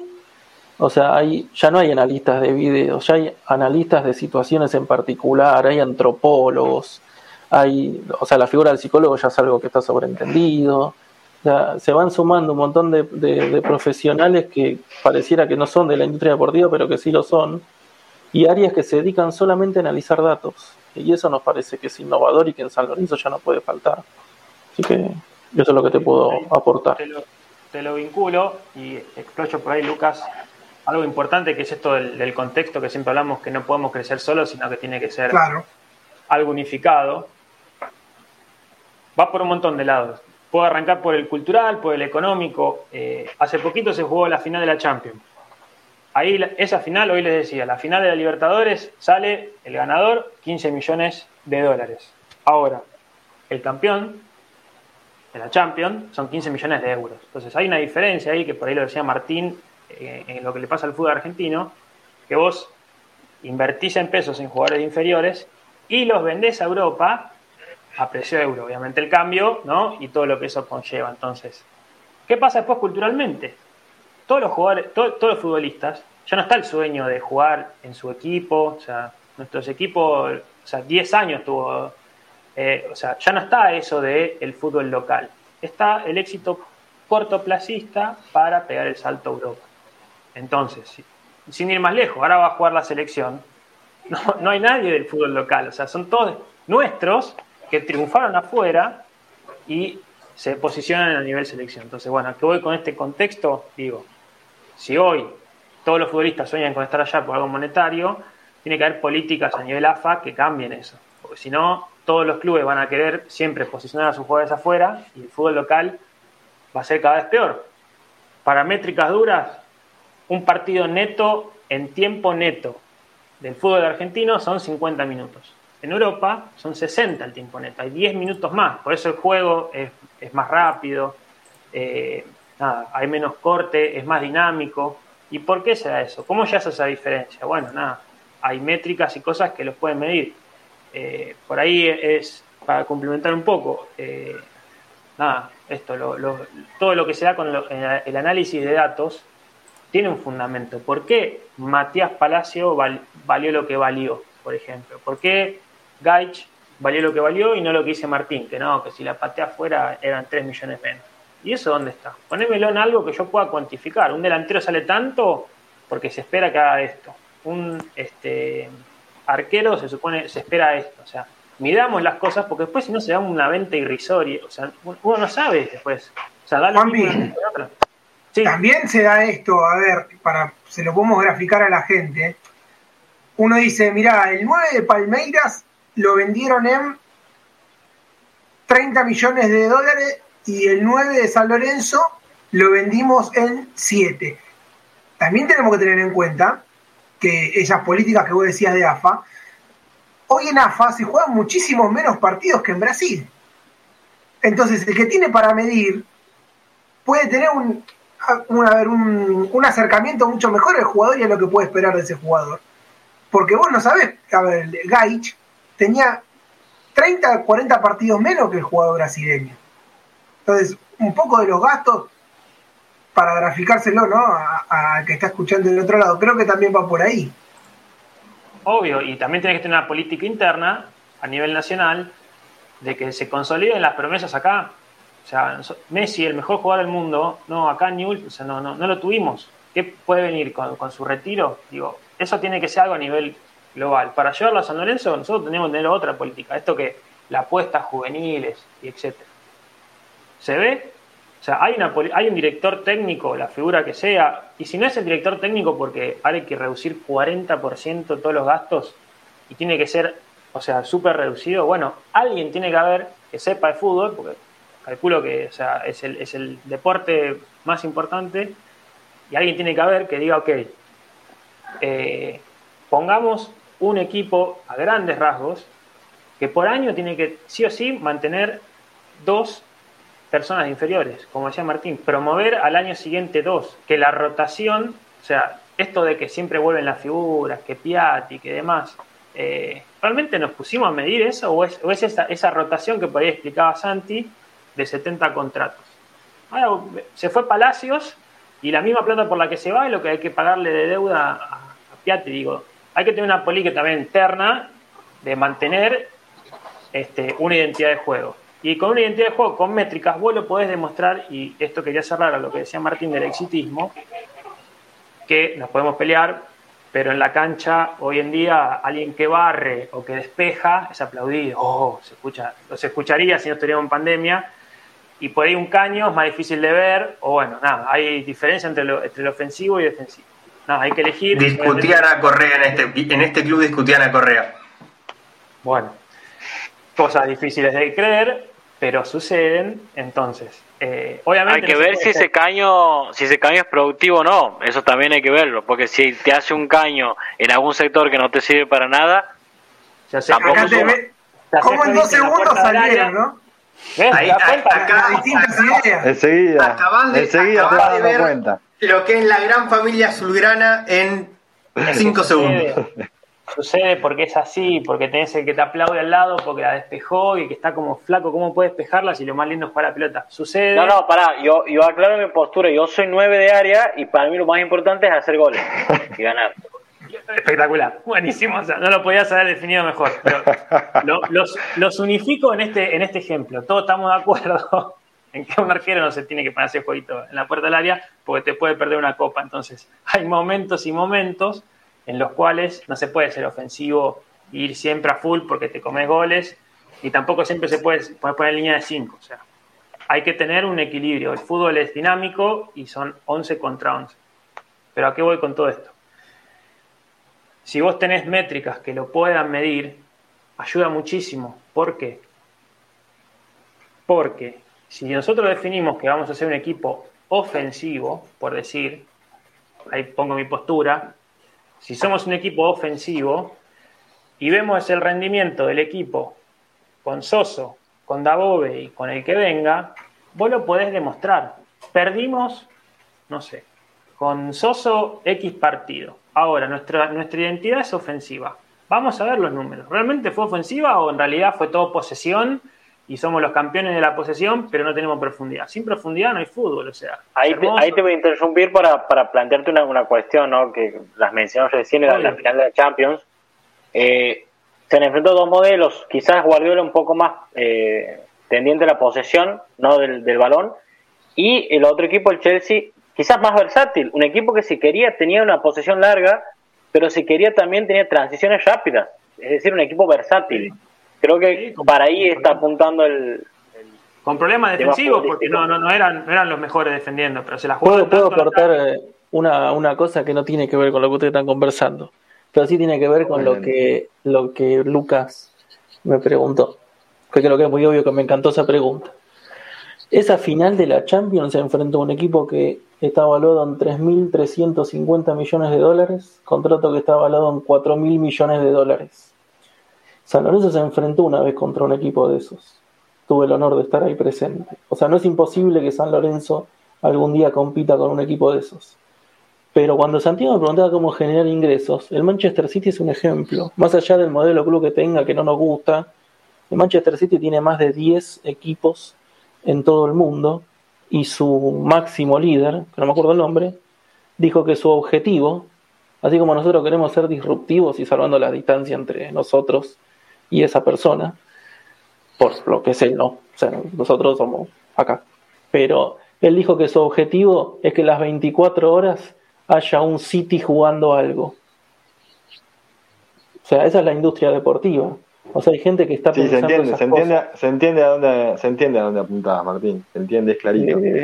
esas cosas hay que identificarlas, hay que ver, dónde están, podemos, podemos imitar. De, la final de otro día, podemos estar es el equivalente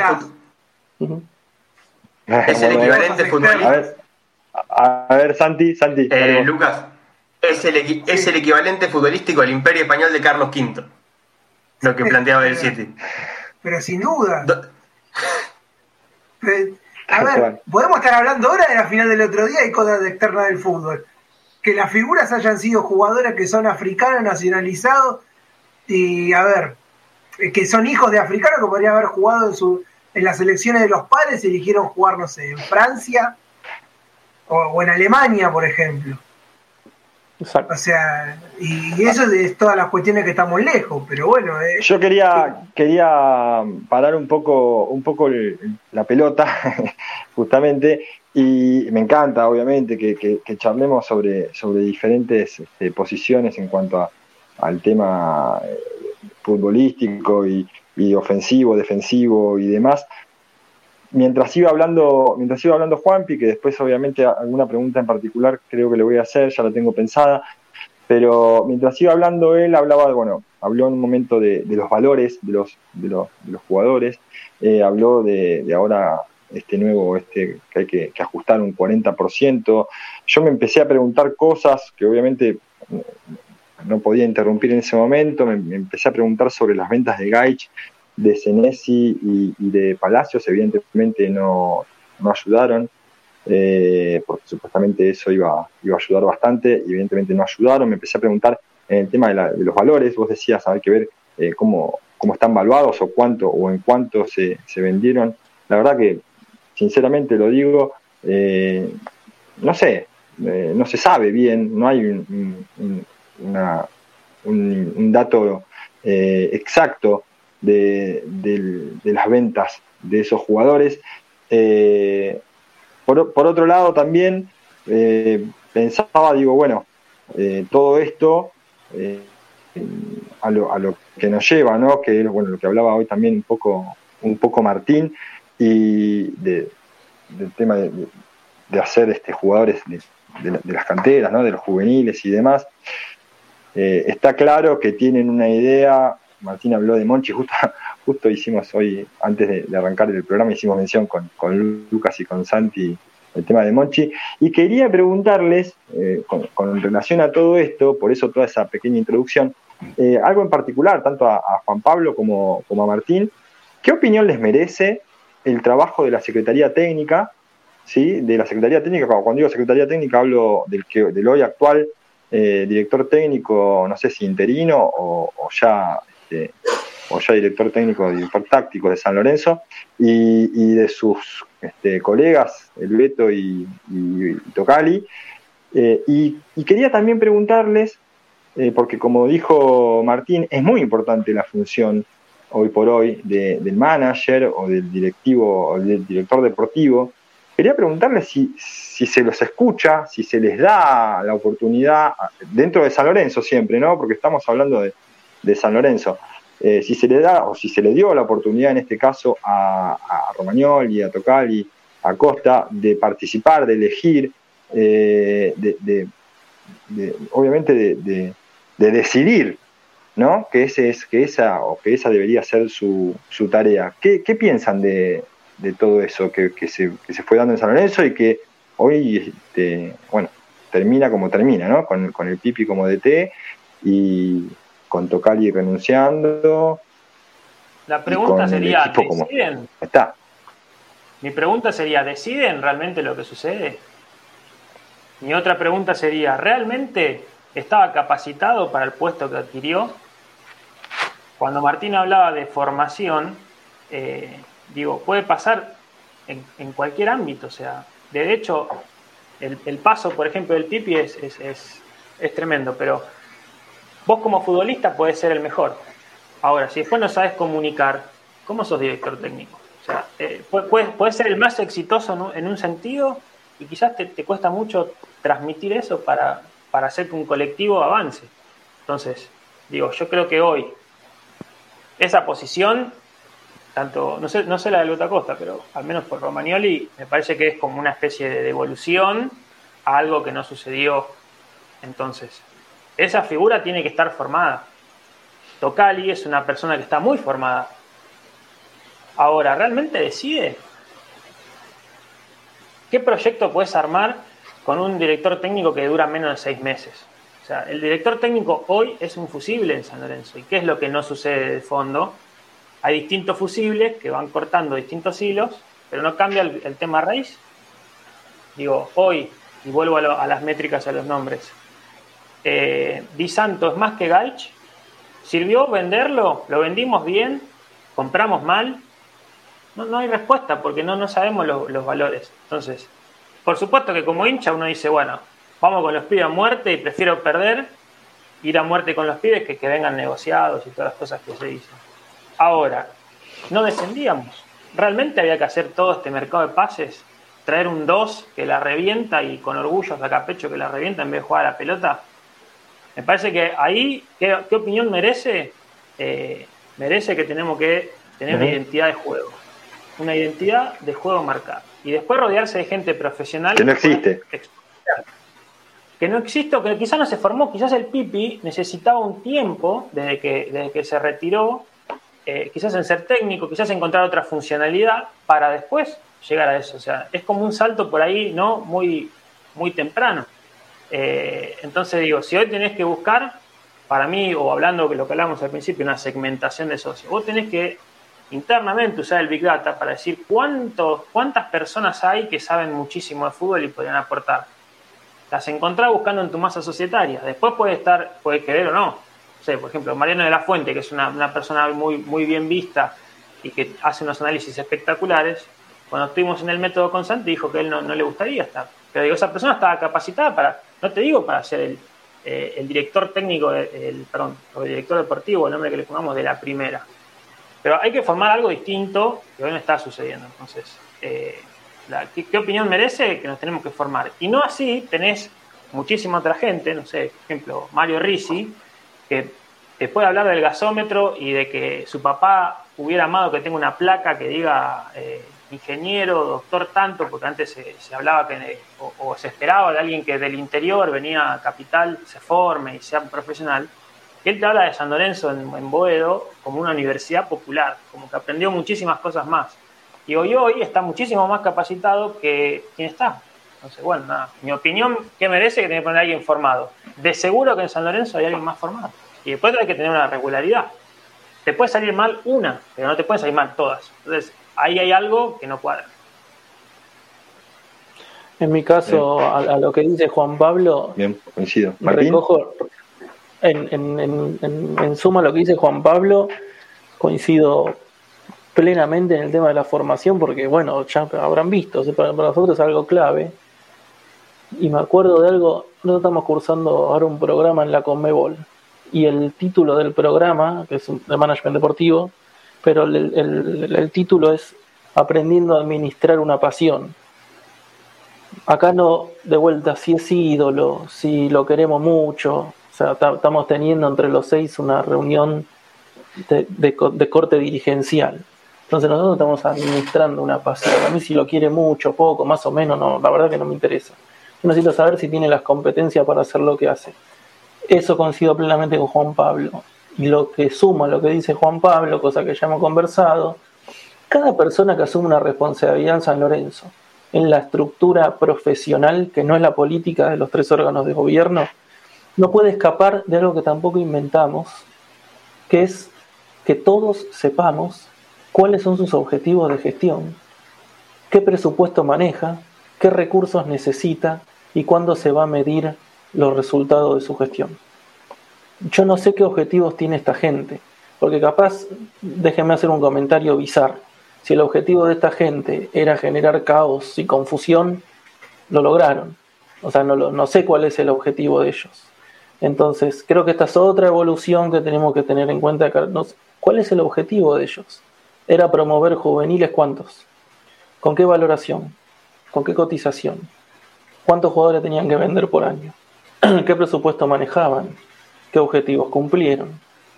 Esto es una gestión profesional, entonces a mí gritar pipi, pipi, no, no, no, acá estamos hablando de otra cosa.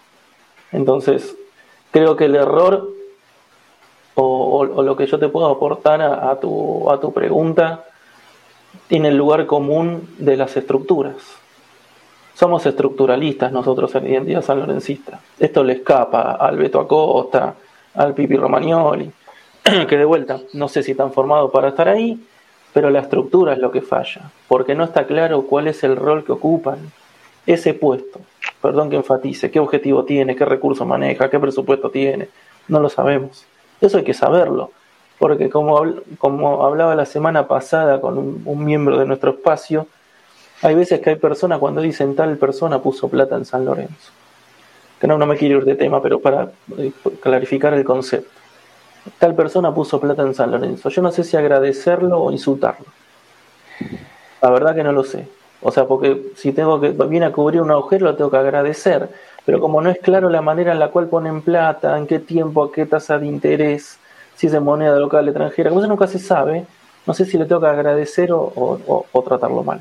Esto es lo mismo, no sé si le tengo que agradecer o tratarlo mal, porque está todo tan poco claro. Entonces, si acá hubiera una estrategia deportiva con sus ecuaciones como vinimos contando nosotros, podríamos tener esta charla de una manera mucho más rica, porque lo podríamos evaluar y decir, tenía que hacer estas cuatro cosas, hizo dos. Se tiene que ir. No, no se tiene que ir. Hizo el 50% de lo que correspondía. Es poco. Que se vaya. O sea, esos son los debates que entendemos que también le tenemos que ofrecer a la comunidad sanlorencista. Más objetividad en las cosas. ¿Para qué estaba esta gente? Y vuelvo a lo de los perfiles, o sea, este, este pie tan grande en la formación. Tuvimos la posibilidad de estar en una, eh, en una masterclass con Guillermo Burdizo, que explicó lo que era un director deportivo en Europa. Tuvimos ese privilegio de escuchar la formación que él tuvo para ser director deportivo. No, no, no en estos tiempos que se lo nombró para San Lorenzo, hace como cuatro o cinco meses. Ahí aprendimos lo que era un director deportivo. Ahora bien, si vos sos director deportivo, no puedes ser técnico. no es el mismo perfil. Esto es lo mismo que yo decía, si vos querés ser fiscalizador, no puedes tener el mismo perfil que uno que ejecuta. Entonces, si vos sos manager, tenés el perfil para ser manager. Tenés competencias relacionadas a la visión, a la estrategia, a la, posibilidad de generar escenarios futuros en el mediano y largo plazo. Un técnico tiene otras características. Entonces, esto son fallas estructurales. ¿Cómo es que el que es secretario técnico puede ser técnico y después vuelve? Hugo Dramicino, que es un psicólogo especializado en el deporte, hincha de San Lorenzo, nos acompaña de la primera hora. Él nos enseñó cómo es la, figura psicológica del gladiador en relación a, al, futbolista y demás, algo súper interesante. Pero también lo que nos enseñó Hugo, que lo compartimos con todos, es que mientras menor es el, la responsabilidad de liderazgo en planteles, o sea, mientras más chicos son los jugadores, adolescentes, mayor la necesidad de formación que es a la inversa de lo que culturalmente nosotros entendemos. O sea, nosotros pensamos que los técnicos, esas figuras del plantel profesional son las personas que, tienen que tener más capacidad y demás. Y sin embargo el aporte de él fue estar equivocados. O sea, los más formados tienen que ser los técnicos de las juveniles, porque tratan con adolescentes, con todo lo que eso implica, y porque son los que fomentan el futuro de lo que va a pasar allá arriba. Esos tipos hoy en San Lorenzo, tipos y tipas, ¿no? porque hay mujeres también, son los que están hoy diseñando desde la práctica los jugadores que nosotros vamos a querer vender eh, en un tiempo para bancar un diseño como lo que queremos hacer. Entonces, tal vez el tiene que estar mucho más en ellos que, en Romagnoli. ¿no? no, clarísimo, clarísimo. Además es clara la, la posición, la posición que tienen en identidad sanorencista es claro, también está clarísimo que en San Lorenzo de un tiempo a esta parte no hay una estrategia, no existe la estrategia, no existe todo esto de lo que vos hablás. Eh, esto es una opinión personal, por supuesto. Eh, no, no, no, hay que ser muy lúcido para darse cuenta, cuenta que eso no en San no existe. Eh, la verdad que no, yo, bueno, no sé, ahora le, voy a preguntar a los chicos a ver si, si alguien quiere, alguno de los, de los chicos quiere hacer alguna otra pregunta. Eh, me parece que ya pasamos las, las dos horas y media de, charla y para mí se pasó volando porque eh, es interesantísimo lo que plantean Martín, Juan Pablo, la verdad les agradezco muchísimo eh, que, se hayan tomado el tiempo para, conversar con nosotros, que lo hayan hecho de, la manera en que lo hicieron, sin apuro, relajado, como, como, habíamos, como habíamos hablado en su momento cuando nos contactamos. Eh, no sé si Lucas, Santi y Guisca quieren hacer algún, alguna, alguna pregunta más. Por, mi cuenta, por mi cuenta, no creo que han sido claros los chicos, eh, han planteado muy bien el, tema de, cómo eh, hacer que San Lorenzo sea un, club más federal, ¿no? Con el tema este de las cabeceras. Eh, así que por, por mi cuenta no, no tengo ninguna pregunta para hacerles ya. Creo que han sido bastante claros. Y bueno, agradecerles a, ambos ¿sí? el, el, tiempo, el haberse explayado. Eh, así que bueno, una, una grata tarde-noche para mí. No, bueno, desde mi lado, bueno, eh, agradecerle a los chicos por participar. Bueno, un, gusto conocerlo a Martín. Bueno, con, Juan, con Juanpi tengo la suerte de, compartir programa con él los viernes, así que fue una muy linda charla en la cual se tocaron un montón de cosas con una profundidad lo, que lo que más rescato y lo que me resultó más interesante de todo es cómo cuando uno sale del, de la locura o del torbellino que es San Lorenzo y se pone a mirar a medio y largo plazo cómo empiezan a fluir ideas y, esos criterios y, y destaco mucho esa mezcla entre lo que es San Lorenzo historia y cómo tomarle lecciones del siglo XXI, que son cosas que están muy interesantes y que está muy bueno para seguir escuchando y, es y me parece que suma mucho para la dinámica que, queremos buscar en este ciclo. Así que bueno, agradecerles a los dos por participar y con gusto.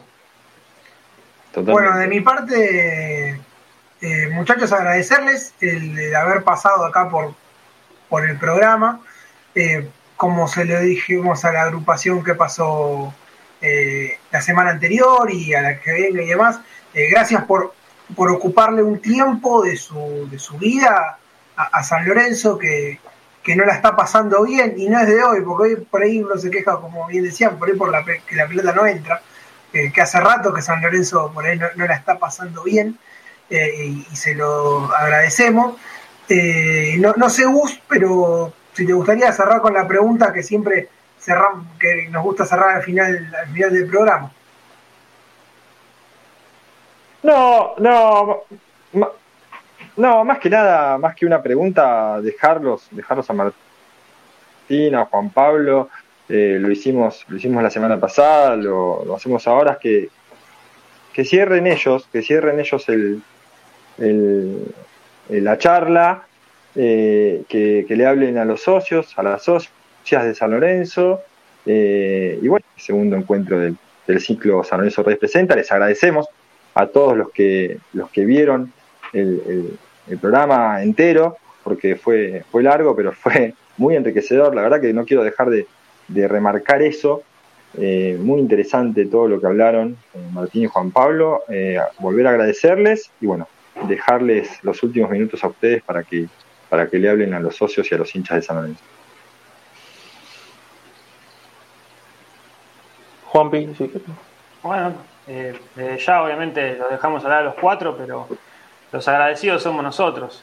Eh, hoy por hoy es un club con ideas cerradas, con aportes que mucha gente tiene ganas de hacer, que ganas de ayudar, porque todos pensamos, o sea, ahí Lucas decía agradecer el tiempo yo creo que nos pasa a todos, desde que compramos eh, una pila de broche que buscamos los azul y rojo hasta el que tiene otras aspiraciones, eh, digo, todos pensamos en San Lorenzo y hoy quizás eso está muy cerrado o es muy verticalista, entonces destacarle a los cuatro eh, esta oportunidad de poder hablar, de poder ver las cosas distintas, de no plantearlo desde un lugar egocéntrico, de ideas, de tal, o sea, es algo para, para nuestro club que es de todos para que, para que pueda estar mejor. A mediano, corto, largo plazo, después hay distintas eh, planificaciones, pero agradecerle a los cuatro, a toda la gente que escuchó, a los que van a escuchar después, eh, y de nuestra parte invitarlos a ver los contenidos, que seguramente haya que poner pausa porque le metimos varios tiempo, pero quizás se va complementando lo que hablamos con, con las cosas que están en el blog, cuestionarnos, cosas que hemos hablado, porque en ese debate o en esas cosas que por ahí plantea Martín o, que se vio en el espacio, o sea, de, fútbol ofensivo o defensivo no importa, pero digo, de esas cuestiones de, debatirnos, aprendemos.